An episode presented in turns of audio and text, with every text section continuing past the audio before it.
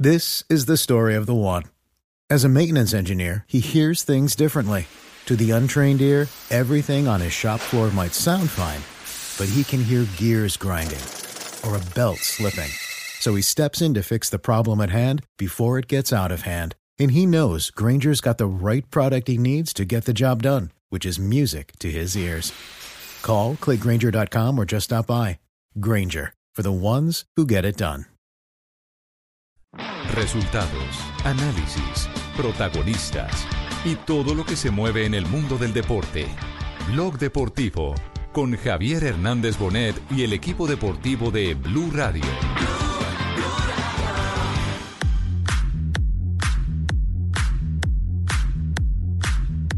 Yo fui diagnosticado con mieloma. Mieloma es un tipo de sangre en la, es un tipo de Tengo la esperanza que sí. Tengo la esperanza que sí, que yo no, que no se quede estancado en el casi mío.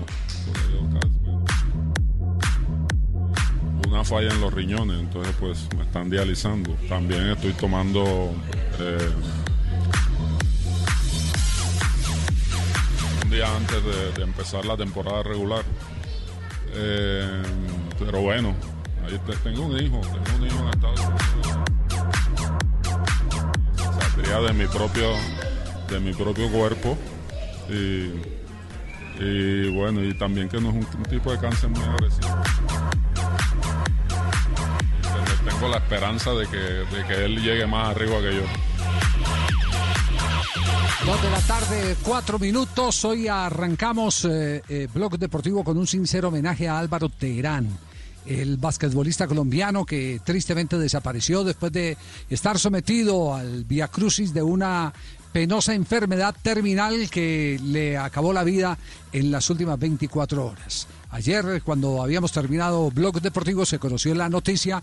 Hoy no podemos pasar por alto y este es un homenaje que le hacemos a ese hombre que fue tal vez el, que más eh, alto perfiló el baloncesto colombiano. Cristian, ¿qué podemos decir de Álvaro Terán, eh, que es eh, el hombre con el que nos inspiramos hoy para arrancar el Blog Deportivo, haciéndole el homenaje a un grande, a un gigante, no solo lo era de talla, sino de clase, de calidad, como Álvaro Terán? Bueno, don Javier, con las buenas tardes. Eh, a Terán lo podemos describir como tal vez la gran leyenda del baloncesto colombiano.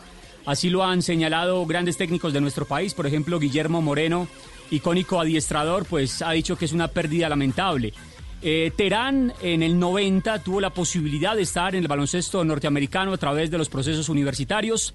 Hace toda la pretemporada para ver si alcanza a estar en la temporada 2000, mejor 93-94 con los Sixers de Filadelfia, finalmente, y faltando un día para que iniciara el campeonato, el técnico lo hace a un lado y finalmente dice que, no va a contar con él, algo que causó mucho malestar en Terán porque prácticamente se iba a convertir en el primer jugador colombiano en actuar en el gran baloncesto del mundo.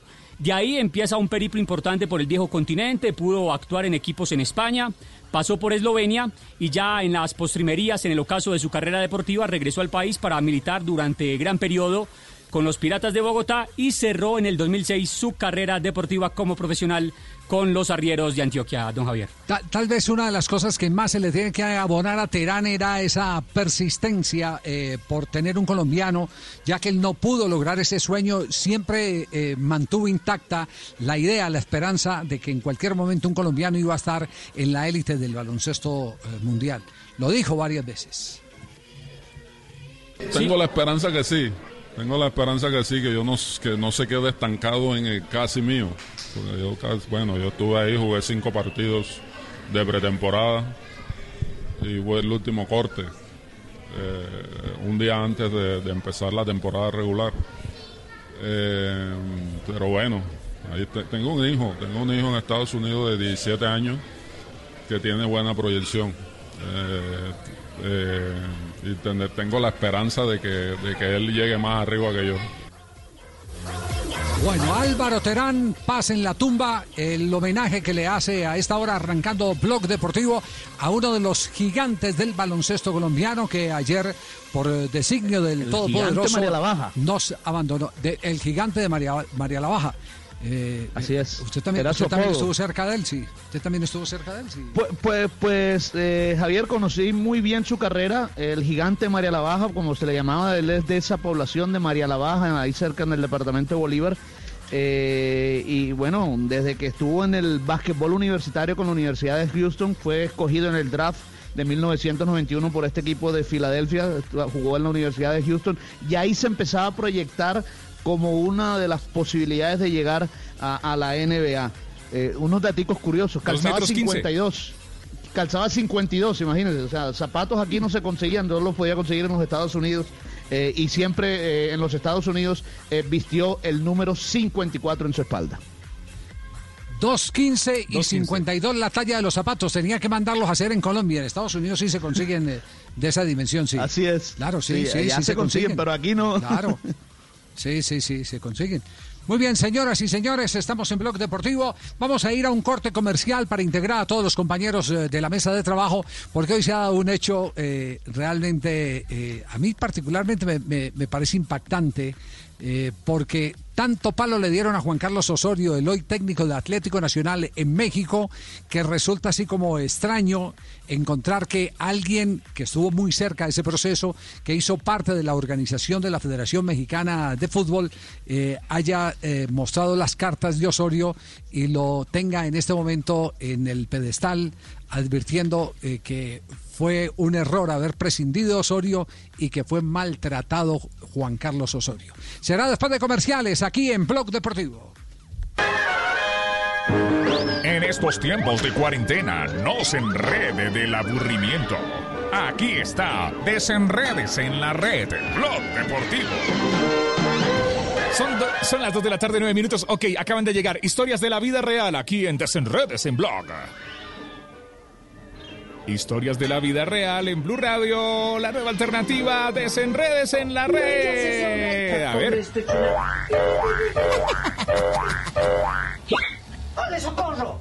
¿Y qué hace ese hombre ahí debajo de la cama? ¿Cuál hombre? Yo no veo nada. ¿Cómo que cuál hombre? Velo, velo, velo. Velo, ¿qué hace ahí debajo de la cama? Pues allá abajo no hace nada, pero acá arriba hace maravillas. Uy. Ay, Dios santo. Por Dios. Dos de la tarde, 10 minutos. Escuches el único show deportivo de la Acabó de llegar. En estos tiempos de cuarentena, no se enrede del aburrimiento. Aquí está Desenredes en la red, Blog Deportivo. Son las 2 de la tarde, 13 minutos. Blog Deportivo, el único show deportivo de la radio. Martes. Ya hasta ahora conectamos con Buenos Aires. atención, Argentina. Está Juanjo Buscaglia. A ver, Juanjo, ¿te copias? Y Juanjo. ¿Qué tal, Javi? Sí, señor, escucho perfecto. ¿Cómo anda usted? Está, está prendido el ambiente por allá, ¿verdad? ¿Está agitado? hay de todo, hay mucha información por todos lados. no han sido buenos los días de Juan Fernando Quintero en las eh, eh, últimas semanas. Eh, ha estado involucrado en el tema de Villa y hoy le pegaron una cepillada. Sí, está metido en todos los líos. hoy un amigo me decía que está metido en todas, dice, le dicen cilantro, porque está metido en todas en todos los líos en este momento. Con los Juan Fer Quintero, pero este este no lo buscó, este no lo buscó eh, Juanfer Quintero, pero el que sí lo metió y que seguramente no está muy contento Juanfer es Anderson Plata.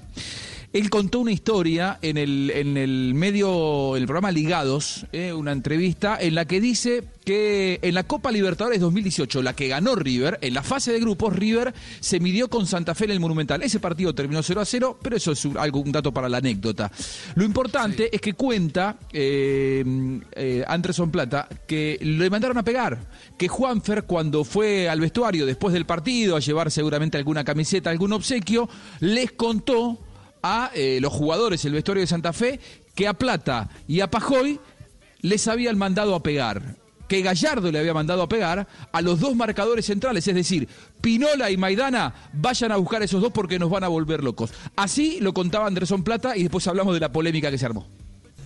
A mí me ha tocado duro. A mí me ha tocado duro porque. Alguno además que le dejó los, los taches marcados. Pinola, el de River. Ah, me metió un... Ese día, bueno, no es una pregunta, sino que una, una anécdota de que me pasó con él. No, eso fue en la Libertadores. Me pegó aquí, me dejó todos los guayos aquí marcaba ya en el Monumental. Y cuando me cambian, llega Juanfer al camerino. Y yo le dije, uy, Juanfer, ese me, me, me, y me dijo, Mari, que eso lo mandó el profe. El profe lo mandó a plata y que dale de salir, de entrada, porque que no nos hace la fiesta. Y así fue, de entrada me dieron y me sacó del partido enseguida. Bueno, suena muy fuerte, pero yo quiero decir que para mí no sería la primera vez que un entrenador le dice a sus dos marcadores centrales, a estos dos tengan los cortitos de entrada veces. porque nos van a volver locos, ¿no? Sí, Su- sí, suena sí. fuerte, pero me parece que es una historia vieja como el fútbol, ¿no? No, no, no, no, pero, pero a, mí, a mí lo que me parece imprudente es que Plata haya metido en semejante lío a Juan Fernando Quintero. Bastante líos tiene con no debe haberle, estar da- contento haberle dado hospedaje a Villa. Porque es sí, un claro. código interno, ¿no? No, no, no, no, porque, porque, porque eh, usted no puede echar en contra a alguien en contra de, de su propio director técnico. ¿O qué confianza Si le va a quiere tener contar mañana, por que lo ejemplo, él. Gallardo? Claro, claro, que lo cuente él.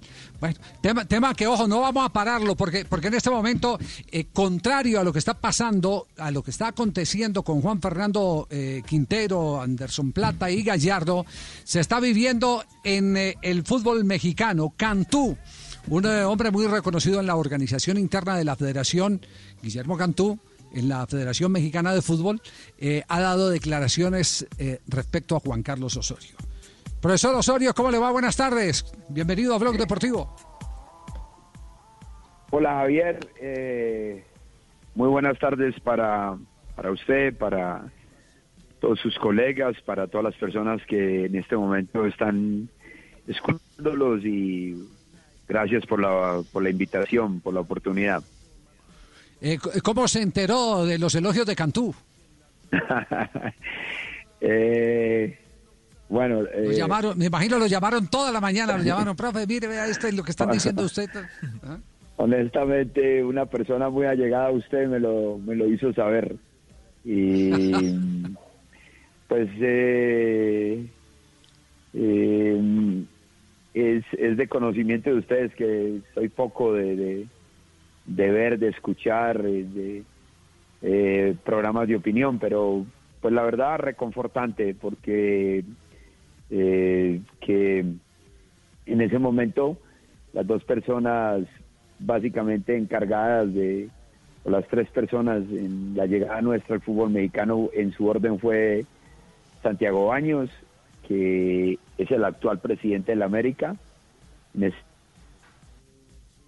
en, en el Mundial de Brasil como asistente de, del profe Herrera, un hombre o ambos hombres de fútbol muy conocedores y, y pues que Santiago me haya abordado a mí, me haya elegido a mí para ir al fútbol mexicano, me llenó de mucha alegría.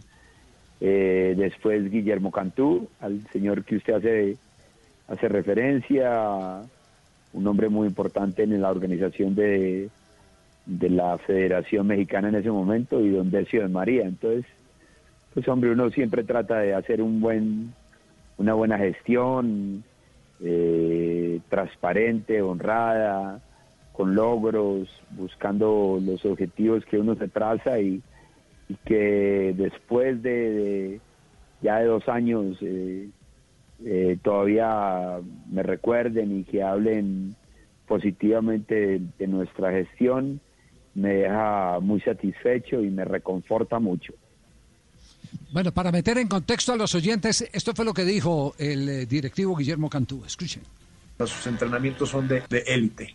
Eh, en, el, en el tema de dinámica y de intensidad, este, además cómo los prepara, o sea, sí, sí creo que Juan Carlos, además lo quiero mucho, la verdad que aquí este, lo tratamos muy mal, muy mal, este, porque además, eh, si tú me dices, eh, oye, vas a escoger un técnico este, que va a tener, el, que va a terminar prácticamente los tres años con 70% de efectividad, te lo firmo 40 veces, ¿no? 70%, ese fue el nivel que usted dejó de efectividad eh, en eh, partidos jugados, eh, eh, puntos obtenidos. Sí, Javier, allá la verdad eh, tuvimos y afortunadamente y gracias a la providencia o a la gran colaboración del de arriba tuvimos una gestión muy positiva. Eh, la eliminatoria, como todos recuerdan, el único partido que se perdió fue en el, el último, en un lugar tan complicado como era eh, Honduras. Y, mm, y en partidos amistosos hicimos un gran esfuerzo, sobre todo eh, en, en los dos años previos al Mundial, de jugar contra equipos de, ojalá de buen nivel. Y, bueno, en el Mundial ya saben, avanzamos a octavos de final. Desafortunadamente para ese último juego contra Brasil ya no pudimos contar con tres de nuestros jugadores más importantes y obviamente eso dio al traste con ese eh, con ese quinto partido como ellos lo llaman pero en términos generales yo sí creo que dejamos que tuvimos una muy buena gestión y que logramos eh, triunfos muy importantes o, se lograron triunfos muy importantes en la Copa América se le venció a Uruguay eh, se venció a Jamaica, un equipo con rotación y con seis nuevos jugadores, eh, se empató con Venezuela. Eh, previo a esa gran goleada o a esa goleada que nos, a esa dura y difícil goleada que tuvimos ante Chile, 11 días atrás le, se le ganó a ese mismo Chile 1 a 0 y pues obviamente que en el Mundial el, el partido más importante contra Alemania. Eh, entonces, sí, en términos generales yo creo que fue una gestión muy positiva y a la cual aprendimos mucho. Claro, usted me va, a perdonar la crudeza. ver, Cantú eh, habla maravillas de usted, de todo lo que hizo al interior. Eh, las cifras indican que un 70% de rendimiento, que es notable en una selección. Entonces, ¿por qué le dieron tanto palo? ¿Cuál es la razón para que le dieran tanto palo? Muy bien, Javier. Eh, yo creo que mm, la Liga Mexicana eh, es una liga poderosa, eh, muy bien asistida, muy bien mm, presentada, promovida, con estadios casi llenos en su totalidad. Eh, tiene una gran ventaja el fútbol mexicano y es que eh, la gente todavía puede ir al fútbol eh, a un clásico vestida con, con, la camiseta que sea y no hay ningún problema. Casi caso concreto Monterrey Tigres las familias enteras van, unos de azul, unos de amarillos, los de azul rayado pues con blanco, Monterrey, los amarillo de, tigre y al final como, como en Manchester, como en Inglaterra, como en un país primermundista, cada uno se va por su lado, apoyan a su equipo y disfrutan del juego. Pero eso genera que obviamente hay muchos intereses de, muchas personas ajenas y, y o dentro del fútbol. Y yo creo que mm, un, un país donde generalmente y históricamente van eh, muchos extranjeros de mm, no necesariamente colombianos y llegar un, colombiano a dirigir la selección fue, fue algo difícil de gestionar para muchos. Y, ya en, el, en la gestión personal, pues ustedes también lo conocen acá. Eh, igual que, que en Nacional, igual que, bueno, igual, igual que en Millonarios, que en Caldas, que en Nacional, que en Sao Paulo, Brasil no fue la excepción y fue, siempre gestionamos al grupo, eh, rotándolo, raya o paréntesis, dándole la oportunidad a todos, haciéndolo sentir importante a todos. Y obviamente que durante ese proceso, y sobre todo al principio del mismo, cuando uno le da oportunidad a jugadores no consolidados, hay mucha, mucha crítica y recuerdo claramente cómo se criticó eh, que jugáramos o que hubiéramos reubicado a Jesús Gallardo como lateral izquierdo ¿por qué le hubiéramos dado la oportunidad a Irving Lozano? ¿Por qué poner a Edson Álvarez de lateral derecho? Y resulta que dos años después, y viendo las nóminas y, y, al- y a la actual gestión del actual cuerpo técnico, encomendadas con un hombre de fútbol muy conocedor, como es el señor Martino, eh, pues mantiene a esos jugadores. Entonces, claro, ahora es muy fácil aceptarlos, pero en ese momento eh, la crítica fue inevitable y pero yo creo que la que la confronté con estoicismo eh, la aguanté y reitero fue una experiencia inigualable extraordinaria de haber ido a un mundial con un con un gran grupo de jugadores con un gran con una gran selección y representando a un gran país Profe, eh, Juanjo Buscalia lo saluda, le mando un gran, gran abrazo. Eh, usted hizo un comentario con el cual yo coincido plenamente, le digo de antemano, sin meternos en las calidades de entrenadores, me parece que tanto Martino como usted son de primer nivel, a, a nivel continental y a nivel mundial. Eh, yo coincido con ese comentario que dijo que llegue un colombiano a dirigir, eh, les costó a ellos eh, digerirlo, asimilarlo. Me da la sensación de que en ese sentido el mercado mexicano no tiene tantos anticuerpos, si se quiere, con que vaya a dirigir un argentino. Yo lo veo, por ejemplo, como argentino, cuando llega un colombiano, un futbolista colombiano a nuestra liga, ya se lo considera que es un buen futbolista. Ahora, si viene un ecuatoriano o un peruano, que viene el menos, no digo que sean mejores o peores, viene el menos, se los mira con doble lupa. Me parece que va por ahí, ¿no? Hola Juanjo, un saludo muy especial. Eh, mm, me, agrada, me place saludarlo y, hablar- y dialogar con ustedes eh, y con usted. Sí, yo creo que hay en el fútbol eh, hay demasiadas, demasiadas, demasiados mitos, demasiadas frases de cajón, demasiadas eh, conceptos preestablecidos y, y yo creo que el mundo en general le cuesta aceptar eso. Entonces, eh, yo creo que no es no no es eh, no es primera vez que lo menciono ni ni va a sorprender a nadie. Yo admiro profundamente eh, al fútbol argentino por eh, especialmente por su competitividad, así como admiro a los uruguayos eh, y- y hasta los paraguayos, porque tienen eso que de pronto al, al jugador nuestro le hace falta por nuestra idiosincrasia, por nuestra manera de, de sentir, de vivir las cosas y la vida misma y el fútbol, eh, esos países nos llevan ventaja en, en cuanto a cómo compiten. Y, mm, y en México tienen mucha más aceptación, eh, o tenían hasta ese momento esas, esos países.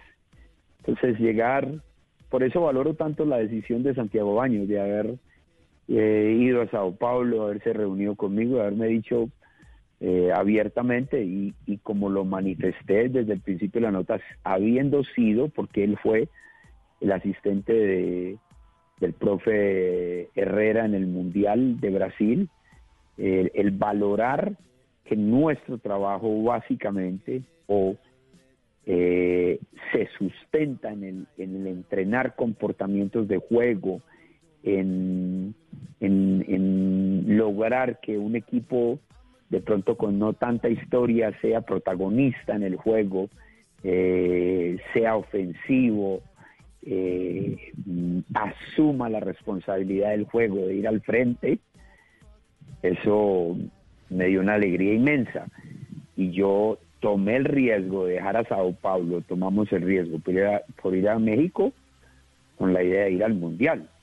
Y obviamente lo logramos y por eso estamos eternamente agradecidos con, con México, pero, pero las vicisitudes, los obstáculos, las críticas insaciables y casi que extremas, eh, fueron una tarea titánica y la soportamos siempre pensando en que íbamos a, a tener esa gran oportunidad mm, de competir en un mundial. Pero sí creo que hay demasiados sesgos en, en el mundo. Entonces, mm, como para llevarlo al tema del fútbol, cuando en las charlas que doy o, o que tengo la oportunidad de compartir y hablamos de un eh, de un jugador que ocupe la zona 14 eh, y que juegue entre líneas y detrás del 9. El ejemplo tal vez uno de los últimos y mejores fue el finlandés Lidmanen.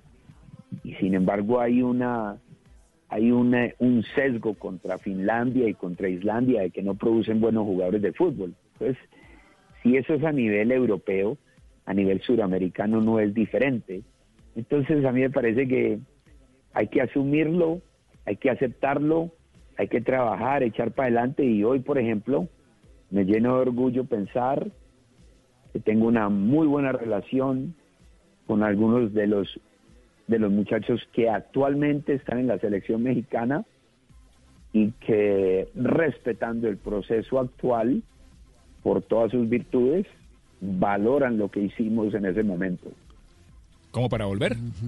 No, Eh, yo no sé si, si, si volvería, porque después del Mundial, yo la única razón por la, o la, no, la, la razón fundamental por la que declinamos, porque eso es también importante decirlo, fuimos nosotros los que teníamos la oportunidad de continuar, porque Guillermo, Don Decio, en su momento y, Santiago querían que continuáramos. Eh, declinamos y yo decliné pensando en que, en que era el momento de, de- disputar el puesto por ser seleccionador de nuestra, de nuestra querida Colombia. No se dio y bueno, ahora estamos en otro proyecto del- del- en el cual estamos contentos, estamos orgullosos, pero sin dejar siempre de ilusionarnos y como objetivo de algún día poder estar con la selección nuestra. Entonces, por ahora diría yo que no, pero el fútbol es, es- da muchas vueltas y uno nunca sabe. Y, como lo dije en algún momento de esta nota, yo creo que, repetiría esa experiencia porque ir a un mundial y, hacer lo que hicimos y, y tener ese gran grupo de, mucha- de jugadores de fútbol y de seres humanos, Rafa Márquez, Guillermo, eh, Andrés, eh, Miguel, bueno, la lista sigue y sigue, sigue, Carlos, todos los que, bueno, y Javier, eh, yo no quisiera ser injusto con ninguno, entonces fue algo extraordinario y pues bueno, me reconforta mucho, como dije anteriormente, que, afor- que afortunadamente nos recuerden con, con como un grupo que gestionó eh, deportivamente a un buen nivel. Y, y en la parte humana eh, sin sin manchas. Todo claro todo concreto todo transparente. Y que a uno recuerden me parece algo muy satisfactorio. Claro. Nunca digas no, eh, dice por ahí el, el dicho, el fútbol es así, usted no puede decir hoy no, no volvería a México, nada por el estilo, eh, no volvería a Millonarios, no volvería... Es, es la dinámica de lo impensado, como lo identificó alguna vez Dante Panzeri. Mire, el fútbol es tan, tan cambiante que usted ha dicho algo muy importante, que el que lo está elogiando hoy es eh, el ex amigo, me imagino, después de lo que ha dicho en el día de hoy, de quien lo criticó a usted, el Piojo Herrera. El mejor entrenador en la historia de la selección mexicana ha sido Pues yo creo que hasta ahorita Nacho Treyes es el que más logros ha, ha tenido. Juan Carlos Osorio. Le dejó al fútbol mexicano poco o nada. Nada. confusión. Pero Cero. Nada eh, dice el Piojo Herrera. Y sin embargo, hoy el asistente del Piojo Herrera en el Campeonato Mundial del 2014 eh, habla maravillas de Juan Carlos Osorio. Por eso es que el fútbol es así tan interesante. eh, De. Porque, porque es la dinámica de lo impensado. En cambio, ¿Cuánto yo, por ejemplo, sí creo que el señor Herrera le dejó. 2014, partido muy importante con Holanda, eh, al que al final se perdió con, con aquel famoso penalti de, de, Rafa Márquez. Pero si consideramos que en ese mundial y los partidos la comparamos con las elecciones que, que México enfrentó en el 2018, por lo menos, por lo menos fueron muy parejas y las dos elecciones lograron lo mismo. Entonces, eso está bien. Si él piensa de esa manera, muy respetable. Yo, eh, aplicando lo que dice un gran compatriota de él y de todos los mexicanos, Miguel Ángel Ruiz, en los cuatro acuerdos no tomo nada personal. Entonces, si esa es la opinión de él, muy respetable. Yo sí valoro lo que él hizo por México y obviamente valoro lo que nosotros también hicimos. Entonces, no hay lío con eso, no hay ningún problema y el fútbol continúa, la vida continúa, él continuará con, con su camino y yo con el mío y, no hay problema con nada. Eh, eh, profesor Osorio, eh, inteligentemente oyendo su respuesta en torno a, la picante declaración o la directa declaración de- del Piojo Herrera, eh, me, surge, me surge una inquietud y es, ¿por qué en el camino, en México puntualmente, le aparecieron enemigos gratuitos? Si usted tiene alguna lectura real de esto, y me refiero, La Volpe es otro que de frente critica su proceso. Y ni qué decir de Hugo Sánchez. Bueno, Hugo Sánchez cada que aparece critica al que puede, pero, pero, pero digamos que usted entró en esa bolsa. ¿Usted qué lectura tiene de, eh, de- de- esas lecturas, fu- fundamentalmente, o de esos comentarios? Bueno, eh, cuando yo acepto la invitación de Javier para hablar de un tema coyuntural como es este, eh, obviamente me comprometo con mi respuesta. Entonces llevémoslo al tema del fútbol, porque a mí me parece que eso es lo más importante. Entonces, cuando, eh, como, como fue el caso, las elecciones de, del señor La Volpe, a quien también respeto y le guardo admiración, tanto él como el señor Herrera, o como Mr. Herrera, eh, se, decidían por una defensa de tres y con volantes laterales o laterales volantes. La última selección fue Aguilar y Aguilar y Miguel Ayun, en el hablo del Mundial del 2014. Y en la mitad de la cancha se jugaban con eh, volantes más recuperadores que, generadores de juego. Y básicamente la parte ofensiva se le encomendaba a los volantes laterales llegando y a los dos nueves. Entonces, básicamente se ataca con cuatro. Eh, y de pronto con un media punta, Nosotros, yo creo, lo, lo, que hicimos fue renunciar a un defensor para ubicarlo eh, como, eh, como un centrocampista y básicamente de una estructura muy conocida, porque en el 2014 deben de recordar todos ustedes que hubo cuatro selecciones mundialistas que jugaron con, con defensa de tres, fueron Costa Rica del profe Pinto, la Holanda de Bangal, el Chile de San Paoli y, México del profe Herrera. Nosotros nos decidimos eh, por una idea de juego que siempre nos ha caracterizado y es de, de cambiar de, de defensa de 3 más 2. Básicamente se puede, inter- dependiendo la altura a la que jueguen los volantes laterales, se puede describir como una defensa de 5. Nosotros pasamos a una defensa par de 4, dos por dentro, dos por fuera. Y pusimos a ese volante en la mitad del campo y básicamente nunca o durante toda la gestión no jugamos con dos delanteros, jugamos con tres. Con uno por dentro, que normalmente era Javier, o algunas veces Raúl, o algunas veces Oribe, y por fuera jugaban inicialmente el Tecatico, después Carlos Vela, perdón, y Carlos Vela, y después cuando apareció Irving, nosotros nos decidimos por Irving, y, eh, y, y el volante central tratábamos de jugar con uno estando, que muchas veces, muchas veces era un volante central distribuidor, el caso de o Andrés Guardado o el caso de Héctor Herrera. Y jugábamos con dos interiores para generar fútbol ofensivo, ya sea Jonathan Dos Santos, el propio Andrés, eh, Fabián, eh, Giovanni, eh, Carlos Vela muchas veces, como en el Mundial que jugó en esa posición retrasada.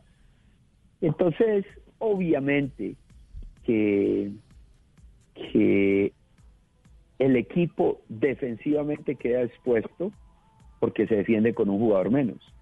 Pero también, obviamente, era un equipo que proponía más, que buscaba más el arco contrario y que llegaba mucho más a posición de gol. Porque hay que recordar, por ejemplo, que en el primer tiempo contra Alemania, e incluyendo el segundo tiempo, hubo transiciones de defensa-ataque con los tres de arriba como para haber liquidado ese partido. Y Alemania pudo anotar uno o dos goles, pero México igualmente pudo anotar uno, dos y hasta de pronto tres goles.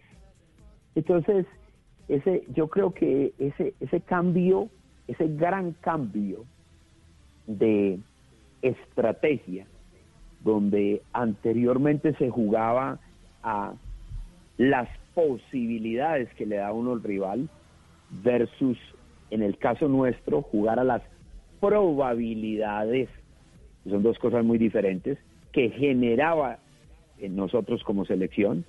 Entonces eso empezó a generar, eh, eh, obviamente, confrontamientos. Y mm, bien decía Kant, uno de los grandes pensadores en la historia de la humanidad, las cosas no son no las percibimos como son, sino como nosotros somos. Reitero, las cosas no son como son, sino como las percibimos nosotros. Entonces, un entrenador, perdón, un técnico que durante su gestión, durante su carrera profesional, haya privilegiado el fútbol defensivo, el fútbol de... que no hay nada equivocado en eso, y no quiere decir que es una idea mala, porque actualmente hay grandes eh, técnicos que juegan a, esa idea de replegarse, de poner muchos efectivos por detrás de la pelota, de y en el repliegue, en, cuando a uno le, cuando a ese equipo le entran al tercio medio defensivo o al tercio defensivo, dos cosas muy diferentes, pues generar, apretar, apretar y ahí aplicar la presión versus a un México que presionaba en zona alta, proponía, atacaba, buscaba, obviamente que le iba a generar, y a mí me generó todo ese tipo de críticas. Y eso está bien. Lo que no podemos llegar es a que se vuelva algo personal, porque al final del día eh, lo más importante para México es su selección actual. Eh, yo pasé y y hicimos lo que hicimos y ya está, como muchos otros. Y nosotros lo aceptamos de esa manera. Hay otros que todavía siguen soñando con eso, anhelando eso y viviendo de, de generar, de criticar a otros procesos que lograron igualmente lo mismo, con la gran excepción o con la gran diferencia que la eliminatoria fue casi perfecta y que de ese equipo surgieron tres, cuatro, cinco jugadores que actualmente, actualmente, me refiero a los jugadores a los que se les, a los que les dimos oportunidad y a los a los que se consolidó en el, en el Mundial de Rusia. Actualmente son jugadores influyentes, jugadores decisivos, jugadores importantes, tanto para jugar con una estructura 4-3-3, dependiendo en el medio, en el tercio medio jugar 1-2 o 2-1, o para jugar con defensa de 3 más 2, como el técnico actual decida o como el que venga puede decidir. Entonces, más allá de, hablar de otra persona, yo creo que cuando hablamos en términos futbolísticos y lo que hizo la selección, yo creo que fue, fue, algo, fue algo muy positivo. Salir a jugar a Brasil contra Neymar, Williams, Gabriel Jesús, de en la misma estructura 4-3-3 contra un 4-3-3 y atacarlo, eso y que Brasil hiciera la gran diferencia en el segundo tiempo por la calidad de sus jugadores, yo creo que no, no, diga, no dice nada negativo de- del fútbol mexicano, por el contrario, lo lleva a un nivel más alto y creo que la selección en el Mundial de Rusia cumplió y creo que se dejaron cosas muy, pero muy, muy importantes en el fútbol mexicano. Una, la, el haber creado la plataforma que hoy en día creo el señor Martino todavía continúa con ella. Y es una plataforma que tiene los cuatro componentes que nos han regido en este tiempo en este tiempo de pandemia y es la parte atlética, la parte de nutrición, la parte mental y la parte estratégica y táctica del fútbol. Pues a mí me parece que, que hay cosas muy importantes y vivo muy tranquilo y muy orgulloso de haberle, de haberle puesto ese granito de arena al fútbol mexicano.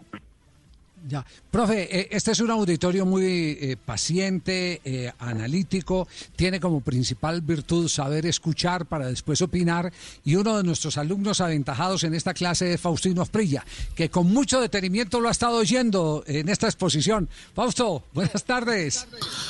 Buenas tardes, Javier. Un saludo para todos los oyentes, para el profe, un saludo, ya que hace rato no me saluda, no me escribe, pues por lo menos lo saludo Ay, por aquí. Tino. Sí, Se nos sí a ver, per- lo, o lo perdimos al Tino, perdimos al Tino. Profesor, profesor Osorio, ah, usted también se cayó el profesor eh, Osorio. Perfecto, vamos a ver si logramos restablecer. Aprovechamos este corte comercial para poder continuar con el profe eh, Juan Carlos Osorio aquí en Blog Deportivo.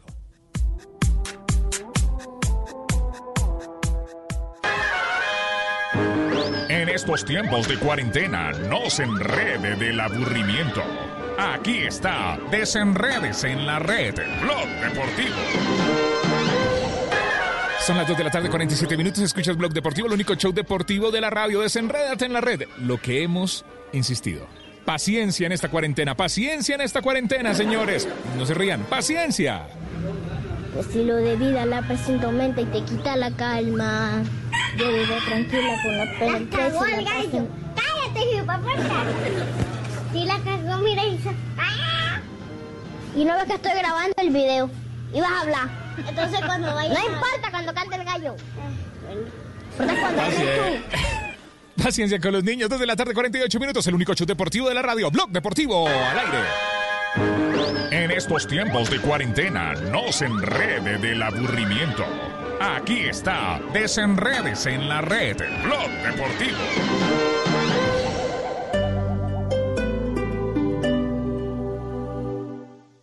Llega a Blue Radio La Intérprete, el podcast para conocer a profundidad los principales acontecimientos de Colombia y el mundo. Busca y escucha La Intérprete en tu plataforma de música favorita, disponible en Deezer, Spotify y en bluradio.com.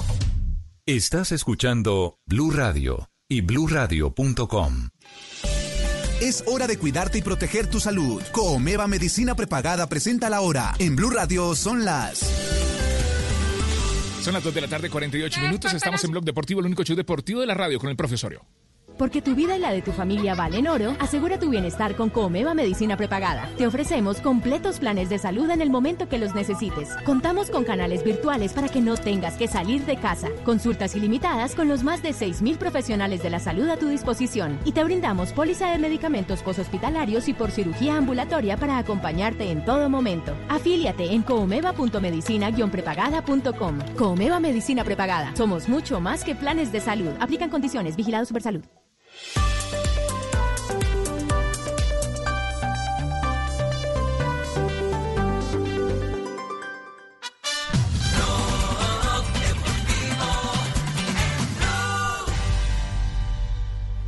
Dos de la tarde, 49 minutos, ya recuperamos al Tino Asprilla, hemos recuperado también al profesor Juan Carlos Osorio. Eh, Tino, ¿qué era lo que iba a decir eh, de lo que ha escuchado con el profe Osorio? No, primero saludando al profe. Eh, no, no me extraña, o sea, que no se debería extrañar porque yo jugué en México. Yo tuve a, a Herrera como asistente técnico de Carlos Reynoso cuando yo jugaba en el Atlante. Y más que asistente era el que le cargaba el maletín y le manejaba el carro, que no lo dejaban hacer absolutamente nada. Entonces no, es raro. Lo que pasa es que cuando cogen una selección que en realidad es muy limitada, llegan y hacen un buen campeonato, o el profe hace un buen campeonato con estos jugadores, porque no es que México tenga los mejores jugadores que del mundo, jugadores normales que hicieron un buen campeonato del mundo con el profesor, lo superó a todos y esto les talla a los que no han podido hacer lo mismo con el mismo equipo limitado. Entonces yo creo que, porque yo como viví en México, sé lo que, inclusive para uno como futbolista también fue muy complicado vivir y jugar allá. A mí me tocó, yo, la parte más fea de mi fútbol, de mi carrera deportiva, siempre lo digo, lo viví en esos seis meses allá, entonces eso no, eso no es de extrañarme. Y al profe a preguntarle que si está de acuerdo con, con que vuelva al fútbol en esta situación que estamos viviendo. ¿Puedo contestar, Javier? Claro, profe, hágale. Bueno, primero que todo, uf, a Fausto le tengo una admiración particular porque creo que en medio de, de su eh, entre comillas libertad raya eh, desfachatez y me perdona el adjetivo porque no encuentro otro locura. eh, eh, tiene un sentido común y tiene una capacidad para analizar el juego como muy pocos. He tenido la la valiosa y la gran oportunidad de, de, coincidir con él en el estadio, de hablar de fútbol, de, y la verdad que, que ve muy, muy bien el juego, lo analiza muy bien, muy bien. Yo diría que eh, con un vocabulario diferente, eh, pero muy cercano a, a Diego Latorre, en los detalles, en con qué parte se dio controlar el juego, eh, perdón, la pelota, borde externo, borde interno, el jugador se tomó un toque de más o uno de menos, o tenía más para más tiempo, ese, ese, ese, ese, ese saber hacer sobre el hacer, eh, perdón, ese hacer sobre saber hacer, como dirían, como diría Xavier Tamarit y, y Seirulo en la, en la periodización táctica. Entonces, Fausto es, eh, es para escucharlo y para compartir con él. Eh, Entonces, pues, le agradezco y la, la, opinión de él, muy valiosa para mí, como siempre. Desafortunadamente, no he tenido la oportunidad de dirigir uno de su nivel. Algún día será. Eh, sobre el tema de, de regresar a no al fútbol, yo creo que es una situación muy debatible desde todos los puntos de vista. Pero sí, lo que sí me queda claro a mí es que tenemos que tener como punto de referencia eh, Alemania. Por, en algún momento lo, lo, lo, expliqué y no creo que haya tiempo para hacerlo ahora, por lo que es como país en la parte de salud.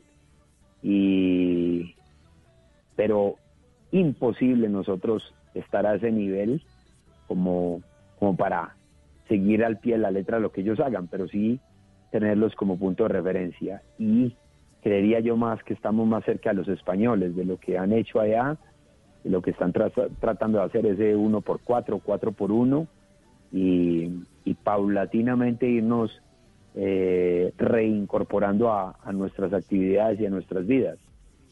Creo que es un tema que nunca habíamos vivido, ninguno de nosotros, y, que nos está dejando grandes enseñanzas a, todos.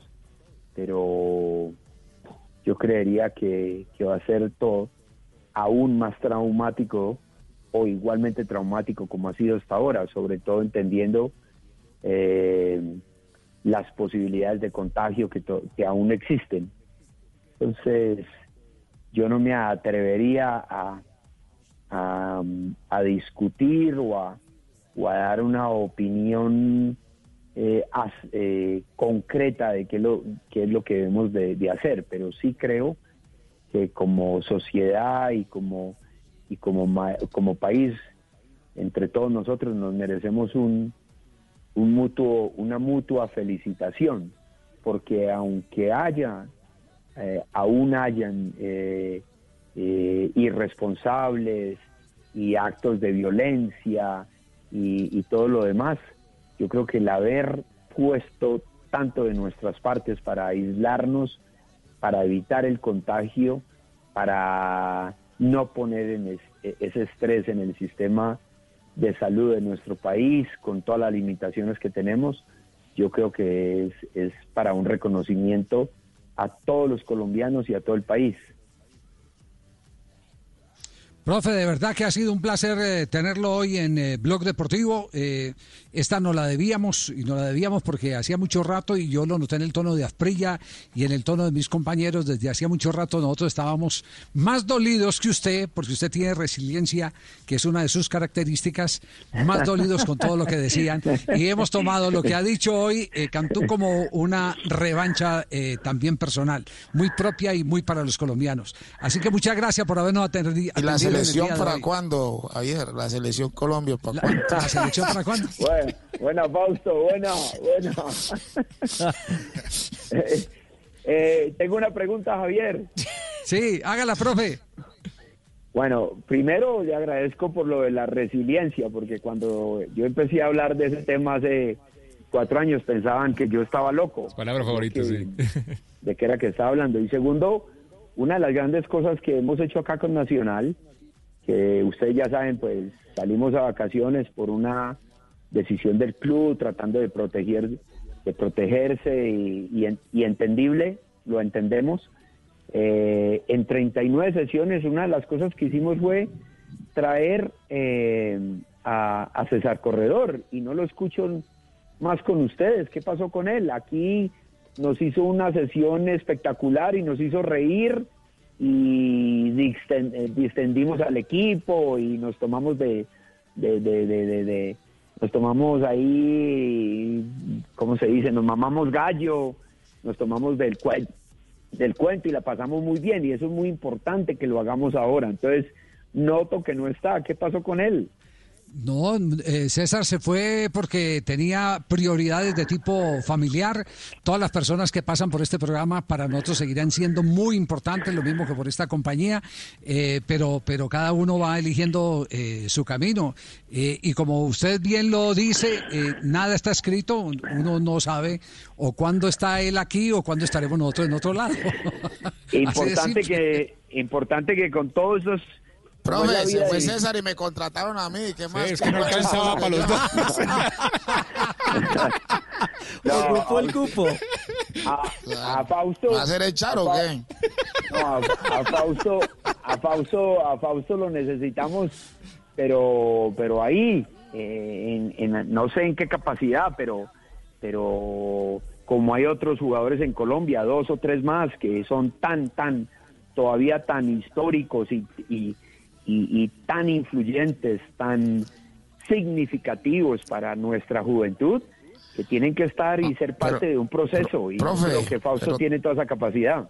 Profe, tratamos de meter al tren Valencia y no es que él mismo dijo que usted no me llame más, dejen de joder que yo estoy aquí durmiendo.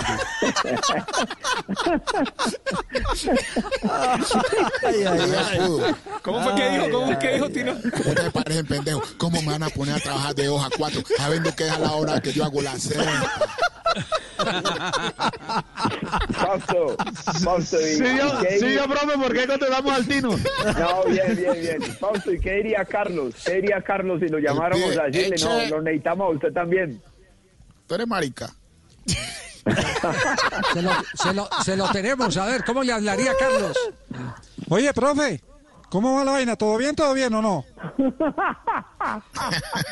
Oye, profe. Extraordinario, extraordinario, Bueno, un saludo para usted, esté donde esté. Saludo y abrazo. Gran admiración le tengo. Y le, te- y le tenemos también al Chicho. Chicho, salude desde donde esté al Ah, profesor. bueno, Chicho también, Chicho también, sí. Bueno, claro. primero que todo, un saludo muy especial para el profesorio. Es un gran referente del fútbol. Eh, De verdad que estoy muy contento de comunicarme con él y le quiero dedicar en ritmo de tango esto que dice yo adivino el parpadeo de las luces que a lo lejos marcando mi retorno. Y, y por si quiere, está Falcao también. Falcao, saluda al profe.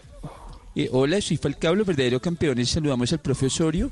Eh, de verdad que estoy muy contento de estarme comunicando con él.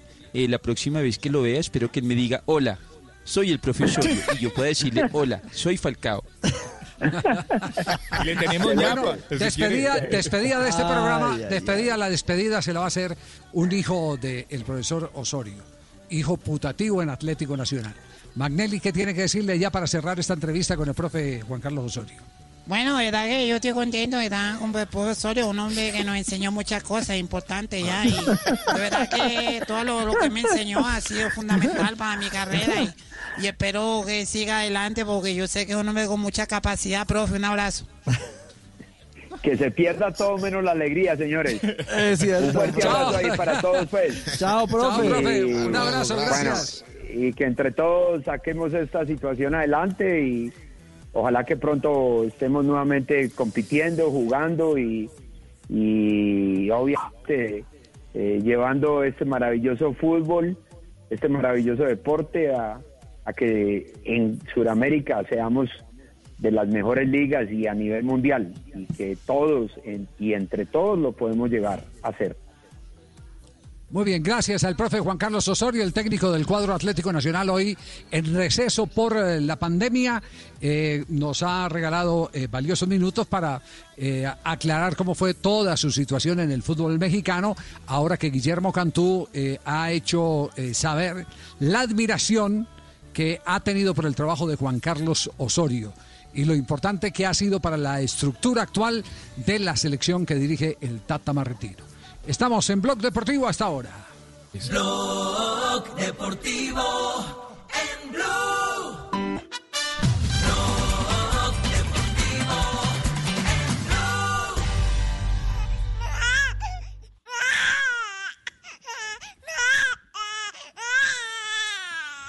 A las 3 de la tarde, 9 minutos. Acabamos de recibir la noticia. Tenemos sobrina en el programa. Acaba de nacer María. Bienvenida. Nació María. Bienvenida, María, qué emoción, la primita de Tali. Acaba de nacer la, la- acaba de nacer la primogénita de Marina Granciera y de Iván. Nos complace mucho el poder dar el parte de satisfacción a todos los oyentes y seguidores de Marina eh, que cada rato nos escribían y qué hay de Marina y qué ha pasado con Marina. Pues les queremos decir que es mamá que ha nacido María al mediodía de hoy y que hay plena felicidad en la casa de Marina Granciera y de su esposo Iván. Le dije que Así un 5 de bienvenida mayo. a este mundo. ¿eh? Usted dijo que 5 de Le mayo. dije a ella, Vea, el pues. 5 de mayo. Nostradamus Pero me dijo ayer, ¿no? No, no, no, no, no, Javi, bueno, hace, un mes. dame el número del chance, pues. Lo dijo- Hace un lo dijo mes. a las 11 de la mañana. Pregúntenle, hace un mes dije el 5 de mayo. No, nace. no puede ser. ¿Cómo dice Marino? Dígame, No jodas. dí- dígame el número de la lotería para ganármela. Voy a- Voy a hacer una, una rápida ronda. Eh, eh, lo más eh, eh, eh, en síntesis que se pueda. eh, ¿Qué conclusión le dejó lo de Juan Carlos Osorio? ¿Qué le dejó a usted, Ricardo Juan Carlos Osorio, el técnico de Atlético Nacional, eh, con lo que contó hoy en el programa? Javier, vea, hay un, hay un escritor inglés que se llama Charles Caleb y es un tipo que escribe frases fantásticas. Y me voy a robar una frase de él para resumir lo que, lo que creo que me dejó Osorio. El mejor amigo de la verdad es el tiempo. El mayor enemigo, el prejuicio. Y su compañero constante, la humildad. Eso me deja Juanjo, como para- esencia. Juanjo, para usted, ¿qué le dejó la charla con Juan Carlos Osorio? No voy a ser tan filosófico como Richie, pero sí eh, escuché a una persona que eh, estaba con la, con la mente tranquila, no salió a contestar a nadie, siente que no le debe nada a nadie, que dio todo y que lo que tuvo que hacer bien o mal ya lo hizo de manera absolutamente honesta. Eso escuché de Osorio y su paso por México. La síntesis, Fabio. La clase de decencia y de altura que nos dio Juan Carlos Osorio cuando se refirió al Piojo Herrera. Mientras el Piojo Herrera dijo que no había dejado nada, Juan Carlos Osorio lo trató como un gran técnico, muy a pesar de que los dos hicieron campeonatos mundiales muy parecidos. Nos dio una clase de decencia y altura. Fabito, con síntesis, Fabito.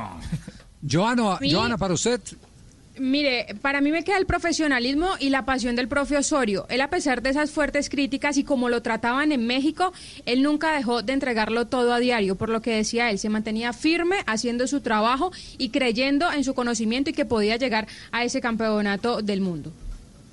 y para usted, Pepe. que tiene la conciencia tranquila por lo hecho en la selección de México y el sueño que tiene todavía de volver a dirigir una selección en un mundial. La conclusión de Castel. sereno y reflexivo lo noté, Javier. Es un hombre que ya acepta que con sus métodos eh, innovadores, nuevos para algunos, genera eh, miedo en algunos fundamentalistas. Y el miedo está muy cerca de la descalificación. Y para usted, Tino. Una persona que vive sin rencores ni odios. Vive para el fútbol y eso es lo más importante para él. Sí. Eh, para mí la eh, principal conclusión eh, que deja es que en esta cuarentena ha estado en paz, tranquilo, sereno, como hemos estado casi todos, ¿cierto? Porque es que el mundo ya nos empezó a cambiar. A todos, absolutamente a todos. Y me dejó muy preocupado el panorama que él ve porque no lo vi muy optimista con el regreso del fútbol colombiano y eso de verdad me preocupa. ¿Usted tiene conclusión, tío Aquinasi? Dos palabras, don Javi, madurez y respeto. Muy bien. Señoras y, que se señores, pierda estamos... todo menos la alegría, Javier. Sí, eh, eh, Esa no, fue la claro, frase final, sí. verdad. Eh, que se pierda todo menos la alegría fue la conclusión, el cierre, el colofón con el que Juan Carlos Osorio se ha despedido en el día de hoy. Hacía rato que no hablaba el técnico de Atlético Nacional y lo ha hecho hoy para referirse concretamente a la noticia que se ha dado en territorio mexicano sobre la calificación que ha hecho Guillermo Cantú de que Osorio fue maltratado. Nos quedaron debiendo al- algunas eh, cosas más eh, en, la charla. Eh, el tiempo es nuestro principal enemigo, pero hubiera sido muy bueno el haberle preguntado por qué no pudo conseguir un, un o no le permitieron, porque no se lo autorizaron, un entrenador del sueño. Un entrenador del sueño, usted, Asprey y Castel, ustedes que son los que se han vestido de corto y saben si los jugadores duermen o no duermen, ¿el entrenador del sueño sí se necesita o no? Tino. Ah, Se quedaron dormidos. Durmieron los dos. Sí se necesita. Pero después de las Fabito fotos- le puso la maca. Ya, ya tienen entrena- ya ellos tienen entrenador del sueño. No dijeron Fabio, Ya dijeron lo fue Castellano. incorporado. No, no, Javier, yo, creo que eh, la, la- la alta presión que ejerce el fútbol de hoy eh, merece eh, tener en cuenta una persona que sea especialista en ese tema. Eh, personalmente, pues yo nunca tuve problemas para, para dormir, eh, pero sí conocí muchos jugadores que era casi imposible que el día antes del, del partido eh, pudieran conciliar un buen sueño. Ya, ¿y usted, Tino? Eso depende del rival. O de los cargos de conciencia. Uno con cargos de conciencia no duerme, ¿cierto? No, no. Sí, pero cuando uno es difícil, pero eso es otra cosa. Yo digo que cuando un rival que uno considera menos complicado, uno duerme muy tranquilo y muy bueno, pero cuando viene del Real Madrid, uno no duerme nadie. Muy bien, estamos en Blog Deportivo. Ahora Ricardo nos tiene las frases que han hecho noticia aquí en esta tarde de martes en Blue Radio. A las 3 y 16 eh, de la tarde, las frases que día a día nos acompañan aquí en Blog Deportivo. Suéltala, suéltala. Las frases que han hecho noticia.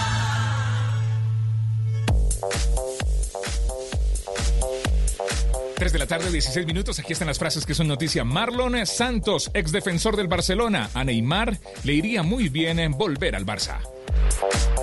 Les tengo frase espectacular en esta tarde. Richie. Carlos Sainz, elegido mejor piloto de la historia de rallies. No puedo estar más feliz y orgulloso de este reconocimiento. Thibaut Courtois, portero del Real Madrid, ha dicho sobre la Liga Española, si se, si se decidiera que el Barcelona es el campeón, no me parecería justo. La siguiente frase la dice Javi García, exjugador del Manchester City. Lo que más me llama la atención de Guardiola es tu capacidad de inventar. Raquel Gallote Grande, Blog Deportivo. Y atención a lo que dice el director deportivo del Movistar, Maximiliano Xiandri. Dice, a Mikel Landa le pesa psicológicamente ser líder. La siguiente frase la hace Alejandro Blanco, presidente del Comité Olímpico Español. Ha dicho los Juegos Olímpicos de Tokio serán los más celebrados de la historia. Y Samir Nasri, el volante francés que hoy juega en el Anderlecht de Bélgica, dijo lo siguiente: Tuve una relación de amistad con Sampaoli. Fue un amigo, no un entrenador. Y con Juan Manuel Lillo fue una relación de padre e hijo. Los amigos que se hacen Arri, ¿no? Mamita. Bueno, Diego Coca, entrenador argentino que lo tuvo a Lautaro Martínez en Racing, dijo, Lautaro debe ir ya al Barça. No puede dejar escapar ese tren. Bien, gracias. Hay gente que prefiere dejar de hablarle a uno con tal de no pagarle. sí. Gracias. Bien, profesor. Gracias. Gracias, señora. Muy gentil. 318. Las frases que hacen noticia a esta hora en Blog Deportivo. Suéltala, suéltala, suéltala. Las frases que han hecho noticia. ¿Cómo es eso de que Inglaterra está proponiendo, inclusive con el aval de los eh, jugadores sindicalizados, el que los partidos ahora para reanudar el campeonato sean eh, de menos de 90 minutos? ¿Cómo, ¿Cómo es la historia, Sebastián? Se ¿Cuál maman mucho y la quieren inglesa? quitar. No, no, señor, no es así. No es, ¿La mire, quieren eh, cansados? Hubo una reunión de Señor. la Asociación de Futbolistas Profesionales de, de Inglaterra, donde habló el señor eh, Taylor eh, y ha dicho que, no, mire, exactamente, es, no sabemos qué ocurriría en el futuro, pero sí sabemos las, las propuestas que se han hecho. Tener más situaciones, que los partidos no dure cada parte 45 minutos y jugar en campos neutrales. Es lo que ha dicho el vocero de los futbolistas en Inglaterra, Gordon Taylor. Pero partidos de menos de 80 minutos. eh, Ricardo puede concebir unos partidos de menos de 80 minutos y lo va a decir desde este punto de vista, no desde el punto de vista técnico, porque no me quiero meter en ese, en ese tema, pero sí desde el punto de vista empresarial. Fíjese que, eh, por el contrario, los directivos del fútbol durante muchos años lo que han intentado es que la- los shows se alarguen mucho más para poder vender más televisión y meter más publicidad. Hasta Joao Belange, en su momento siendo presidente de FIFA, en alguna oportunidad sugirió que se jugaran partidos con cuatro tiempos para tener cuatro cortes comerciales dentro de la programación. Exactamente como en el básquetbol y de esa manera ser más rentable el producto, porque Joao Belange decía que los partidos de fútbol los iban a terminar viendo, en eso sí se ha equivocado, la historia le ha mostrado lo contrario, los partidos los iban a terminar viendo 3.000 o 4.000 espectadores como una pelea de boxeo y el resto del mundo, eso sí, conectado, masificando el partido, pero a través de la, de la televisión. Pero, eh, ¿será, que, ¿será que sí se atreven a recortar los partidos? Que intuyo a la distancia con esa propuesta, que todavía no es confirmada, pero propuesta, eh, reducir el tiempo de partido eh, para disminuir el riesgo de lesión, eh, teniendo en cuenta la inactividad larguísima que han tenido los jugadores, porque eso es un tema que se está tratando mucho en los departamentos médicos de los distintos Lesiones clubes. musculares. Exactamente.